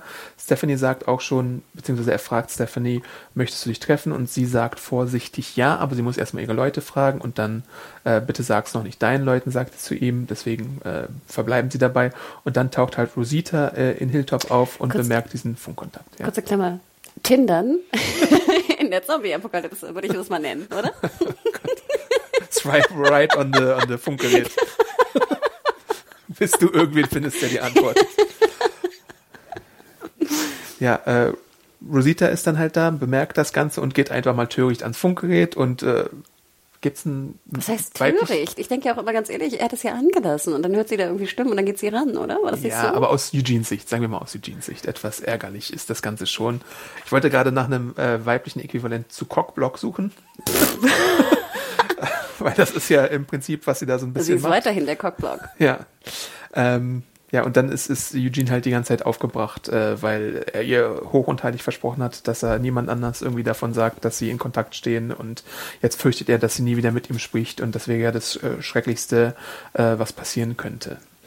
Dann gibt es auch eine Eugene-Rosita-Szene, wo Eugene an diesem wilden Generatorkonstrukt fummelt.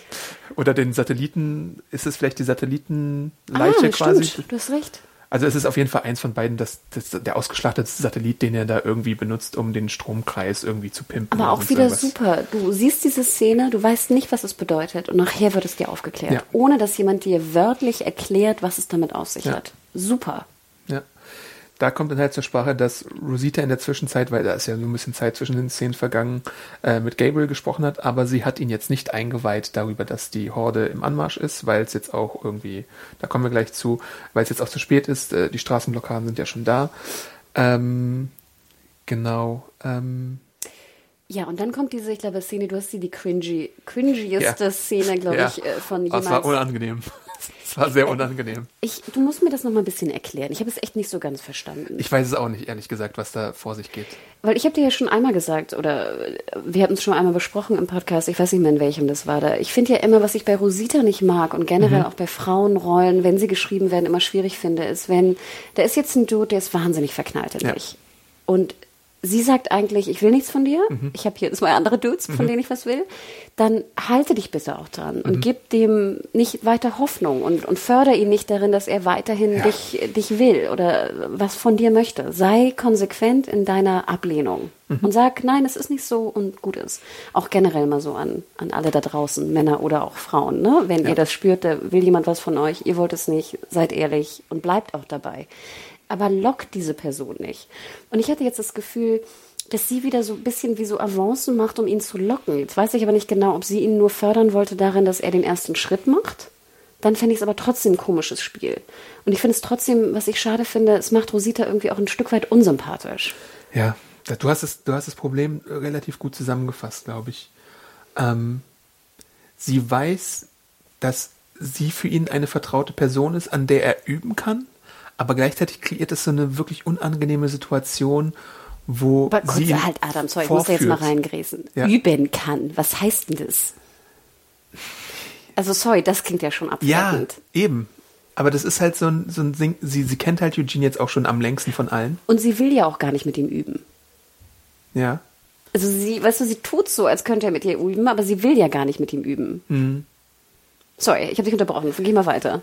Ja, es ist halt, es ist halt alles mega problematisch. Das, ähm, Weil das Ding ist ja, es heißt sie ja, weiß ganz genau um ihr gemacht in dieser genau. Szene. Und ich finde sie, sie, weil ich finde, sie hätte ja auch, wenn er immer sagt, du bist mein BFF, was ich sowieso schon sehr mhm. strange mhm. finde in dieser Beziehung, wie kann er sagen, du bist mein Best Friend? Denn Friends sind die nicht. Weil die, mhm. die Position der Freundschaft ist komplett irgendwie außer Kontrolle geraten. Ja, aber diese ganze Beziehung, wie das in der TV-Serie dargestellt wird, das ist im Comic, glaube ich, ein bisschen anders. Aber ich erinnere mich halt auch, dass, dass sie nach dieser ganzen Situation, wo Eugene bei den Saviors war und der Spion war und sie irgendwann auch angekotzt hat, dass die immer noch miteinander reden, ist ja auch irgendwie ein Wunder. Und gleichzeitig hat er auch seine Schwärmereien immer noch nicht abgestellt, ihr gegenüber 100 Prozent. Ganz ehrlich, wenn ein Dude mir auf die Titten starrt, wenn ich mein Baby äh, Und er hat Abraham und sie auch beim Sex beobachtet so, damals. Weißt du, da, ja, ja. da ist einfach irgendeine Grenze überschritten. So. Und ich meine, klar, du kannst das irgendwie klären, aber dann nochmal, geh gar nicht in diese Territorien, die, sage ich mal, Avancen beinhalten könnte. Also Rosita und mhm. alle Frauen da draußen und auch Männer wenn so eine komische, schwierige Situation besteht von, von unterschiedlichen Interessen, dann lasst es einfach weg. Spielt nicht damit, egal wie ihr es spielt. Mhm. Und ich finde ja auch, sie hätte ja auch einfach nur unterstützend sein können im Sinne von, ach hey, sei vorsichtig mit Stephanie, das kann eine böse Gruppe sein, also ne, äh, Obacht, äh, Tindern in der Apokalypse kann schwierig werden, aber dann mach vielleicht den ersten Schritt. Schön, dass du jemanden findest. Würde mich sehr freuen. Ich finde, das wäre sehr, das machen BFFs. Mhm. Unterstützend sein. Hey, ich würde mich freuen, wenn du, kann ich, kann ich dir helfen dabei? Ja. Ne? Brauchst du irgendwas dafür? Und nicht dieses komische Spiel, was sie da macht, was wir noch nicht mal gerade beschreiben können, was es war. If you like the girl, go get off your ass and get her, sagt sie dann auch so in, in der Richtung. Und dann kommt es noch zu so einem kurzen äh, Kuss auf die Wand. Ja, aber also äh, erstmal, warum sagt sie dann, warum will sie ihn, dass er sie küsst. Was, was bedeutet das? Ist klar, mhm. macht den ersten Schritt, aber gerade wenn, ich hatte am Anfang das Gefühl, ist sie vielleicht eifersüchtig, dass er jetzt jemand Neues gefunden hat und nicht mehr so ganz in sie verknallt ist? Das würde sie aber doppelt unsympathisch machen, weil das heißt ja im Umkehrschluss, dass sie möchte, dass er unglücklich in sie verknallt ist. Mhm. Also du siehst, alles finde ich ist da irgendwie ja. durcheinander. Und ich finde es schade, weil ich möchte Rosita mögen, aber es wird mir Rosita. schwierig gemacht. Rosita, genau. Ich möchte Rosita mögen, aber sie mögen. aber, sorry, sorry. Ich möchte sie wirklich mögen, aber sie, die Autoren machen es mir schwer durch solche Sachen. Ja. Gut, dann hätten wir das, glaube ich, erstmal abgehakt. Ähm, ich würde dann zu Carol mal springen, die so ein bisschen allein am Bach sitzt bei der bei dem äh, alten Daryl äh, Versteck oder so und dann kommt Ezekiel aus dem Nichts wie ein wildes Ezekiel vorbei. äh, er weiß halt, äh, dass es äh, Daryls Versteck ist und ähm, ja, Kelly und Jerry sind da schon zurück im Hilltop und äh, Ezekiel macht sich Sorgen um Carol und fragt sie, ob sie nicht zurückkommen möchte oder sie können da auch ein bisschen sitzen und sich von den äh, Moskitos zerstechen lassen. Das fand ich zum Beispiel sehr süß, denn ich meine, die waren zusammen, ne? die waren ein Paar, ja auch relativ lang. Ich finde, das macht Sinn, dass du sozusagen äh, weiterhin noch Gefühle hast füreinander und dir Sorgen machst und du einfach schaust, ich meine, wie, wie geht's dir, was machst du? Ich fand irgendwie auch ganz niedlich, dass sie ins alte Versteck von Daryl geht. Das mhm. machte die Welt irgendwie auch äh, ein bisschen besser. Ähm, ja, ich konnte auch verstehen, ich meine, das habe ich ja immer schon gesagt, in dieser Welt, wo du morgen sterben kannst oder heute Abend sogar schon, äh, macht Sexy Time auch durchaus Sinn. Und ich finde, hier wurde es durch mit Ezekiel und Carol auch wirklich mal gut inszeniert. Mhm. In den seltenen, das war eines der seltenen Fälle, wo es wirklich auch mal gut inszeniert wurde, dass du einfach denkst, okay, ich möchte jetzt auch mal eine Stunde vielleicht mal an was anderes denken oder nichts denken. Genau, als sie dann zurückkehrt, sieht man A, kurz mal so einen kleinen Blick von Carol, der so ein bisschen skeptisch ist, aber dann, äh, wie du schon angedeutet hast, gibt es ein kleines Reunion-Line mit äh, Ezekiel, wo auch darüber gesprochen wird, beziehungsweise sieht A, glaube ich, die alte Rüstung von Henry da, die er in der Kiste verstaut, und B, sieht man, äh, dass er seinen Halstuch, glaube ich, abgenommen hat und sie sieht ganz stark seinen äh, Krebstumor.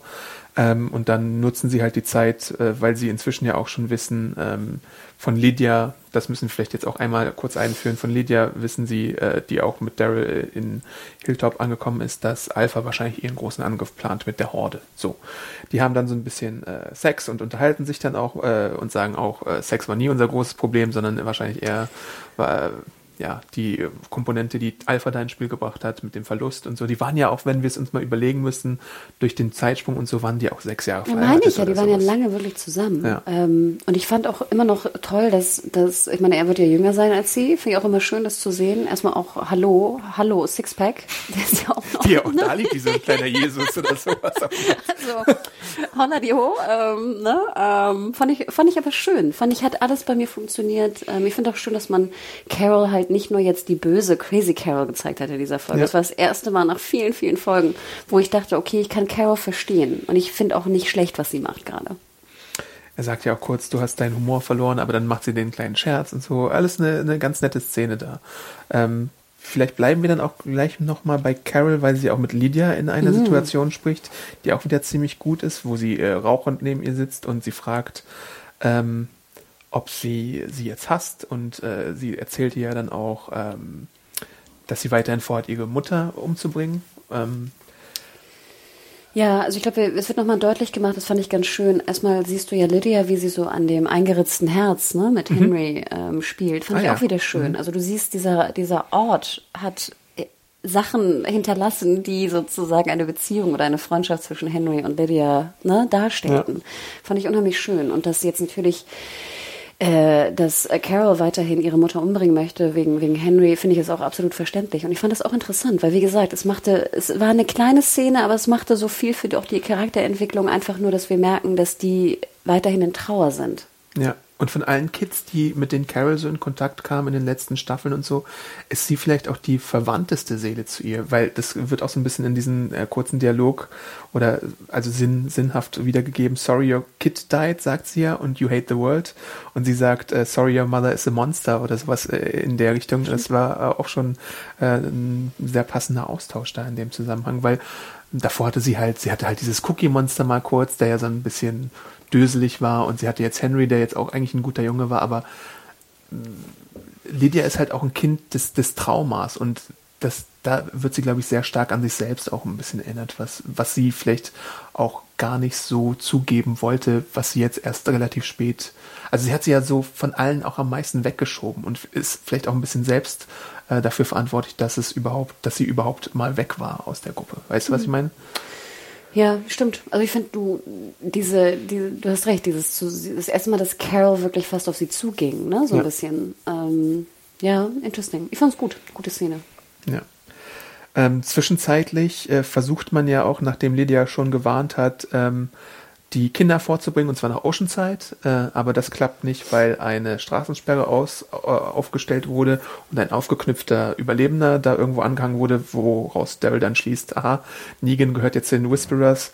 Und äh, er nimmt dann auch halt auch an, was so ein bisschen ja gut, da hätten sie jetzt vielleicht nur eine Straßensperre machen müssen, aber er nimmt halt an, dass alle Straßen irgendwie versperrt sind, was ich dann so ein bisschen, okay, gut, eine, eine kleine Abkürzung fand, aber äh, nimmt man dann, glaube ich, mal hin. Und dann äh, geht man zurück und erkennt, dass man, beziehungsweise es wird diskutiert, was man machen soll in Hilltop, ob man jetzt äh, den Ort verteidigt, ob man ihn aufgibt oder äh, was es da gibt. Und dann gibt es halt die verschiedensten Perspektiven da. Prinzipiell schon ein bisschen vorweggreifend ging diese ganzen, wie du auch schon gerade andeutetest, alle Entscheidungen gingen unheimlich schnell. Ja. Also ich war gerade für Walking Dead Verhältnis hatte ich das Gefühl, das ging ratzi-fatzi alles. Ja. Oh Gott, wir können, wir können nicht mehr fliehen, alle Straßen sind zu, wir müssen jetzt verteidigen und wir haben keine Chance, eigentlich sterben wir morgen. Ach doch, lass uns doch kämpfen, okay, machen wir es. Das, war auch, schon, ja. das war so, innerhalb von drei Minuten waren wir ungefähr im Endkampf. Ähm, ja, manche können kritisieren, es war ein bisschen holper, holter die Polter, haben es glaube ich auch. Bei mir dachte ich so, boah, ist mir auch egal. Finde ich gut eigentlich, dass es jetzt Ja. schnell voranging, weil wir, weißt du, wenn ich an die erste Folge der, der, der 10b denke, wo wir da irgendwie 20, 30 Minuten in der Höhle verbracht haben, wo Ja. nur irgendwie rumgekreucht wurde und von A nach B gesprungen wurde, dachte ich so, nee, jetzt mal hier Butter bei die Fische und los geht's.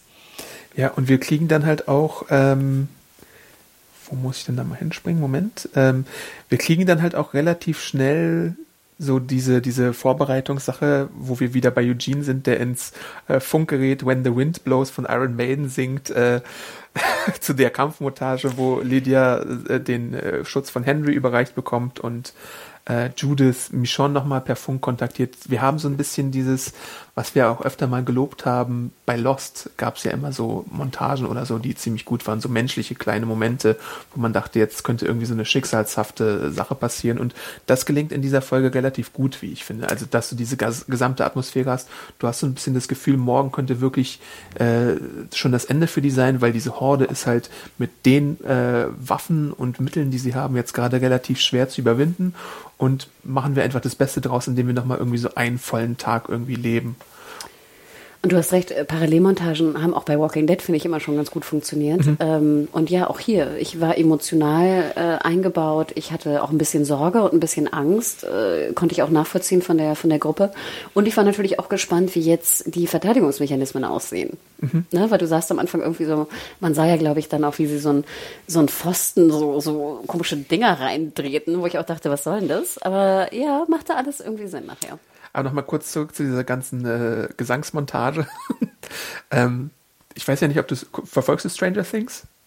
Weil in der dritten Staffel gab es ja auch diesen Never-Ending Story-Moment. Das hat mich so ein bisschen in, nicht ganz so, aber schon so ein bisschen daran erinnert.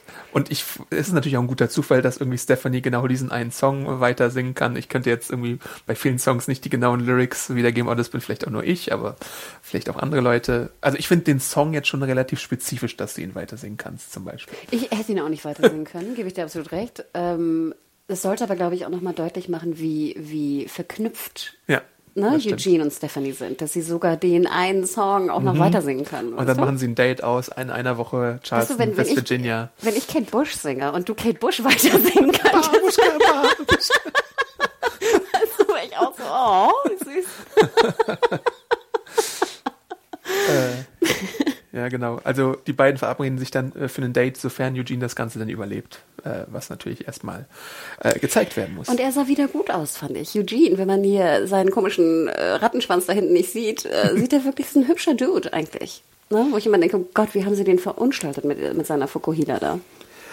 Und äh, die Folge zeigt halt auch wieder, dass wenn du den Charakteren mal so ein bisschen Zeit lässt für Dialoge und ihnen auch mal ein bisschen was Gescheites auf, auf den Leib schneiderst, dann kann das eigentlich auch ganz gut sein. Nämlich wir haben hier auch noch eine Szene mit ähm, die wir eigentlich sonst fast nie zusammen sehen, Daryl und Ezekiel, wo halt auch nochmal gesagt wird von Ezekiels Seite aus, pass mal auf Daryl, ich habe Krebs, ähm, und die sagen sich, äh, er sagt ihm halt, ich habe zwar nicht viel mit dir interagiert, aber ich respektiere dich für all das, was du gemacht und geopfert hast und so. Und ich vertraue dir und ich vertraue dir auch die Kinder an. Wenn einem von uns was passiert, dann machen wir hier irgendwie, dann retten wir die. Und äh, es war eine gute Szene, finde ich. Ich hatte sowieso das Gefühl, als ob das, was wir seit Jahren ungefähr predigen, gibt den Leuten noch einfach zwei, drei Minuten, Ja. um, weißt du, um ein bisschen menschlich miteinander zu agieren. Denn dann, wie gesagt, das ist, das tut den Charakteren so gut. Und ich gebe dir hier absolut recht. Äh, who cares, ob sie jetzt irgendwie durch jede Straße fahren und da irgendwie eine Baumsperre und einen Zombie finden? Gib den Charakteren ein bisschen Luft. Gib den Charakteren ein bisschen Luft zum, zum Interagieren. Das macht, das wird es fördert mehr die, die Geschichte als drei Millionen Zombies, denen irgendwie der Kopf eingeschlagen wird. Und danach gibt's auch noch gleich eine Szene. Ich glaube, Judith war die ganze Zeit während des Gesprächs auch im Raum oder im Sessel, oder?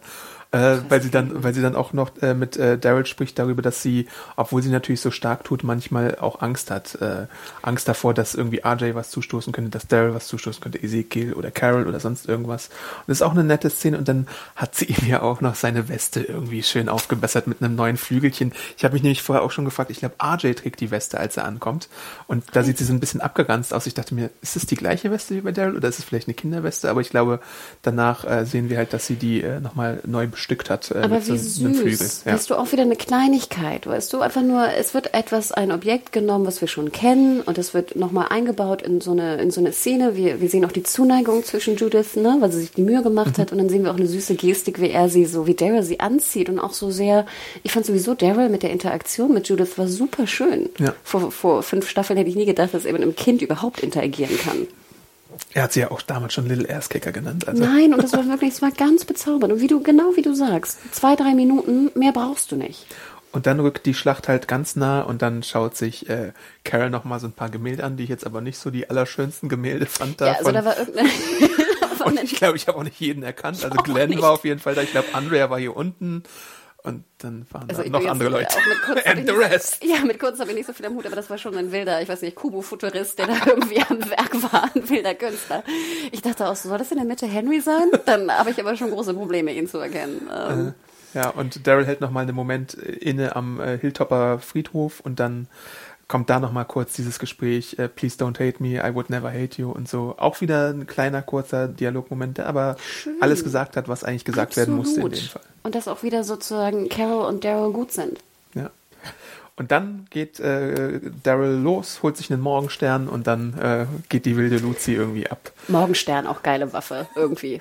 Ich fand einen Morgenstern eigentlich schon immer faszinierend, aber ich weiß halt nicht, wie praktisch das ist, wenn er jetzt irgendwo feststecken würde zum Beispiel. Total. Und ich frage frag mich auch, wie praktisch er ist, weil du, ich glaube, das eiert ja auch immer immer, so, Momentum, ne? ja, genau, ja. ne? Dieses Momentum und dann eierst du da irgendwie so rum äh, und bist nie so besonders zielgerichtet, ne? Also es ist irgendwie schwierig, da genau zielsicher zu sein. Aber gut an dieser ganzen Schlacht finde ich, dass wir, ich weiß gar nicht, ob es jetzt in der Halbstaffel war, wo man geübt hatte. Ich glaube, das war schon früher, Dachte ne? ich auch am Strand, ne? Wo man Ja, diese aber dass das jetzt so ein Payoff dazu gibt. Super. Ich glaube, das war die 10.1 sogar. Ich glaube, das ist wirklich schon, schon Anfang der 10 Okay. gewesen. Äh, in Oceanside, ne? Finde Ja. ich auch super, dass wir wieder Aaron mit seinem komischen hier Schildkrötenpanzer äh, Regi Regiment ist. Fand ich echt exzellent. Und ganz ehrlich, dass jetzt auch wieder der Payback kam mit den, mit diesen Elektrozaun-Gedöns Ja. von, von Eugene. Am Anfang dachte ich, wie geil, bitte. Elektrozombies. Fand ich fast schade, dass es so schnell vorbei war. Ja. Hätte ich gerne noch ein paar mehr Elektrozombies gesehen. Aber es sollte ja, glaube glaub ich, auch erstmal die erste Welle irgendwie abhalten, damit man dann irgendwie die alte Stech-Action machen kann. Ich habe auch mal kurz angehalten. Da gibt's nämlich so einen Shot, äh, wo man die ganze Gruppe sieht und ich habe durchgezählt, wie viele Hilltoppers waren. Und es waren ungefähr 60. Ich weiß halt nicht, weil es wirklich sehr dunkel war, aber so 60 ungefähr gegen diese ganze... 60? 60, ja. Ich hatte so kurze Erinnerungen an, an Game of Thrones. Einfach so der Endkampf, weil es auch so, am Anfang dachte ich mich ja auch immer, fragte ich mich immer, warum bin ich denn vor, vor den Toren? Ich denke ja immer, wenn ich einen etwas verteidigen will, dann gehe ich doch lieber rein und nutze sozusagen den Schutz, den ich habe durch die Mauern oder durch die Holzpalisaden oder was auch immer ich habe. Hier dachte ich aber, okay, sie wollen Zollen Zaunzombies kreieren ne? Ja. und wollen dann wieder mit den Speeren da irgendwie die, die Zaunzombies abtöten. Und sie haben dann natürlich auch noch Leute, die nicht kämpfen können, die dann halt nicht involviert werden Aber sollen. du weißt, was ich mache. Ja. Es ist nicht immer einfacher, von einem Geschütz sozusagen runterzuschießen. Das sagt ja, Mhm. glaube ich, auch Earl, dass sie so Katapulte in Stellung haben. Ich weiß jetzt gar nicht, ob die Katapulte direkt in dem Kampf sonst eingebaut wurden. Also die haben ja auf jeden Fall vorne diese äh, Daryl. Ganz Genau, vorne haben, Daryl, der ne, verletzt ist, aber mit seinem genau. Morgenstern ist. Dann haben sie die Schilder und dann haben sie hinten die Schützen, was ich auch ganz schlau fand. So. Es war natürlich wieder, ich sag's noch einmal und dann schweige ich, Ja. sehr hell. Okay. Ist dir aufgefallen? Beim letzten Mal in der Höhle hast du gesagt, es gibt keine Lampe. Ja, und jetzt ist es wieder leider extrem hell da draußen, ne? Aber ich äh, lasse es einfach mal zu. Ja. Gut fand ich auch, dass Aaron so die Feldherrposition so ein Mhm. bisschen übernommen hatte, dass man sich dann so wie bei Asterix oder sowas zweigeteilt hatte und dann die Deswegen. Flanken Denk dran, übernommen ich hatte. warte noch darauf, dass dann die Schildkröte kommt. Weißt du, mit oben den Schildern. Ja. Fand ich super. Und dann kommen ja, wie gesagt, dann sehen wir diese krassen, ich fand auch, ich wusste ja, ob das geht, ich weiß gar nicht, ob das wirklich physisch geht, dass wenn zwei Dudes so ein Band halten, ob du dann so krass äh, das Ding spannen kannst. Mhm. Weißt du, wo sie dann ihre komischen Blasen mit, äh, was war das jetzt? Äh, Tannenkram geschossen haben oder Ja. Fichtenkram. Ähm, Ja, denn die eigentlichen Whisperer sind ja nicht da, wo die Horde ist, sondern die sind einfach mal auf der anderen Seite und chillen da so ein bisschen. Ich fand auch, die haben ziemlich zielgerichtet geschossen. Ja. Also fand ich, haben sie schon krass getroffen. Also hinter ihre, ihre äh, Zombie-Horde dann die, äh, unsere Pieps sozusagen zu treffen oder die, die generell die Daryl-Pieps und dann noch sozusagen die, die Holzpalisaden. Und dann natürlich kommen die, die Feuerpfeile und das war schon, also ich dachte so, okay, das ist einfach ein sehr, sehr guter Plan, der wunderbar funktioniert und ähm, ja, die sind jetzt eingesperrt und ich fand es schon ganz schön krass. Ich hatte ein bisschen Angst. Ja. Oder habe immer noch ein bisschen Angst. Und dann kommen wir halt zu dem Moment, wo äh, Negan erfährt, was Alphas richtiger Plan war. Ähm, ja, die sollen sich schon der Gruppe anschließen, aber doch gerne als Teil der Horde, wenn sie tot sind. Genius. Genius, oder? Also ich fand, das war eine, eine Aussage, die, die, die ließ mir wirklich kalt den, den, lief mir kalt den Rücken runter und ich Ja. dachte mir, oh Gott, wie geil, bitte. Ja. Ne? Und das ist es halt auch. Die versuchen zurückzurennen nach Alexandria, da brennen aber die ähm, Holzmauern. Ähm, natürlich ist da noch jemand drin in Alexandria, der die Tür wahrscheinlich aufmachen könnte oder so. Judith oder so wäre da wahrscheinlich die logischste Wahl. Ähm, und aber im Moment sieht's halt sehr kritisch aus für unsere Überlebenden. Und mir ist davor auch noch nie so richtig bewusst geworden, aber es hätte mir eigentlich bewusst sein müssen, ähm, dass alle, äh, nicht Alexander, eben habe ich schon wieder Alexander gesagt, Hilltop. Es gilt, es ist Hilltop. Dass Hilltop halt sehr holzig ist. Nee, das ist mir schon öfter aufgefallen. Deswegen dachte ich ja auch immer, ich wäre lieber Das in hättest, hättest du ja Alexandria. immer schon in, Ja, in den natürlich. Brand setzen können. Deswegen dachte ich auch immer, ich möchte lieber in Alexandria wohnen. Zum einen habe ich da die Hol- Holzhäuser und Ja. nicht nur dieses eine Villa-Ding da.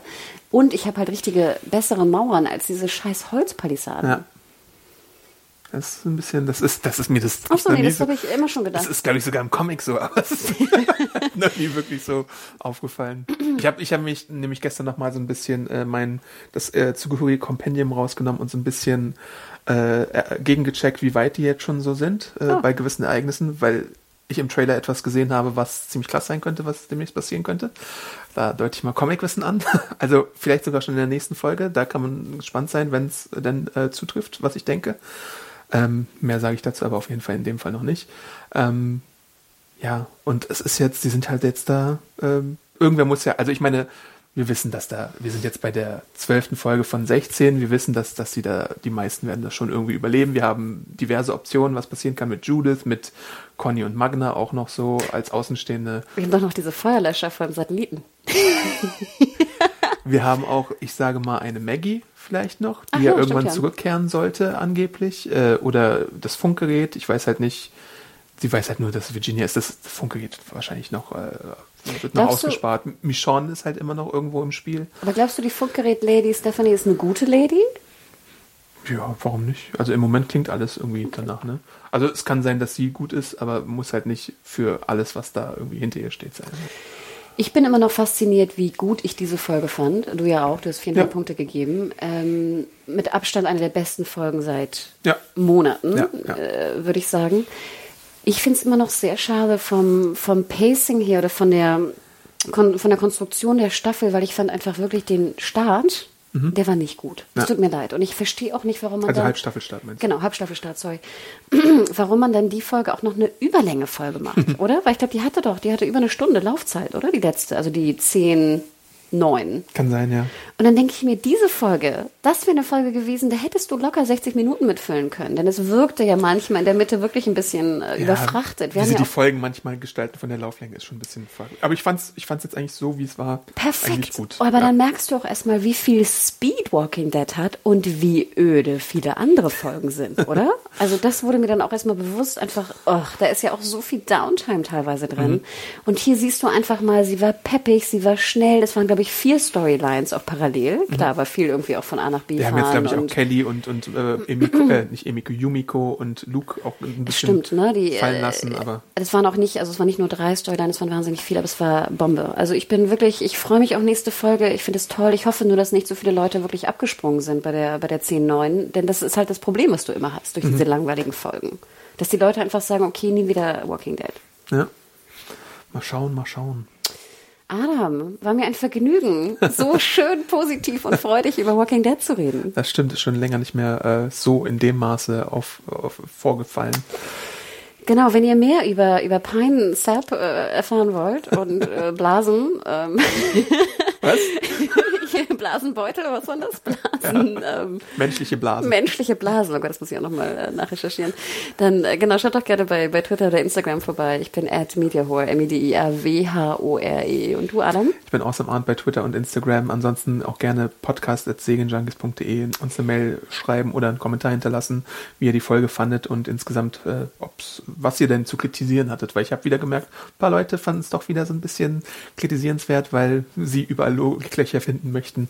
Ähm, aber ja, passiert halt. Ich, ich fand es für, für eine Folge aus der zehnten Staffel äh, eigentlich ziemlich gut, muss ich, muss ich schon sagen, ohne, ohne große Abstriche, außer jetzt vielleicht ganz kleine Kleinigkeiten. Wie gesagt, Abstand, also eine der besten Folgen der letzten Monate. Und auch nochmal ein kleiner Hinweis, wenn ihr uns einen Gefallen tun wollt, ähm, da hinterlasst doch gerne einen Kommentar bei äh, iTunes. Da ist gerade so ein Kommentar ganz oben, den ich nicht besonders mag. Der bezieht sich auf unsere Joker-Kritik. ähm, also ich weiß, da haben wir nicht alle Geschmäcker auch mit getroffen. Aber vielleicht, wenn ihr sozusagen äh, mal zwei Minuten Zeit habt oder eine Minute Zeit habt, dann schaut doch mal bei iTunes vorbei und hinterlasst eine, eine kleine schöne Review. Würde mich sehr, sehr freuen. Vielen jo. Dank vorab.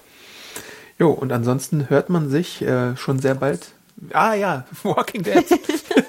Könnt ihr natürlich immer montags um 21 Uhr beim Fox Channel sehen. Äh, keine 24 Stunden nach der US-Premiere auf Deutsch oder auf Englisch. Und natürlich, äh, ja, auch immer wöchentlich. genau, und äh, ansonsten hören wir uns sehr bald wieder mit äh, einer neuen Besprechung von The Walking Dead in zwei Wochen und vielleicht auch noch dem einen oder anderen Filmchen. Und, und natürlich könnt ihr auch den sehr interessanten äh, Beitrag von Hannah aus dem äh, Segenbiss Podcast zu Stars äh, nochmal lauschen mit äh, dem guten Herrn Hirsch. Äh, so hieß er doch, ne? Äh, sehr interessant, was da zutage gefördert wurde. Danke, äh. dass du es sagst. Der Arbeitstitel mit dem Händler von, von ihm war immer Der Hirsch wurde gesichtet. oh. Zum Glück ist es kein Walking Dead Hirsch, der schlecht animiert ist. Stimmt. Das ist ein echter. So ein guter Hirsch. Genau. Danke. Ja, und dann alles, alles Gute. Jo. Keep safe. Bis dann. Ciao. Ciao.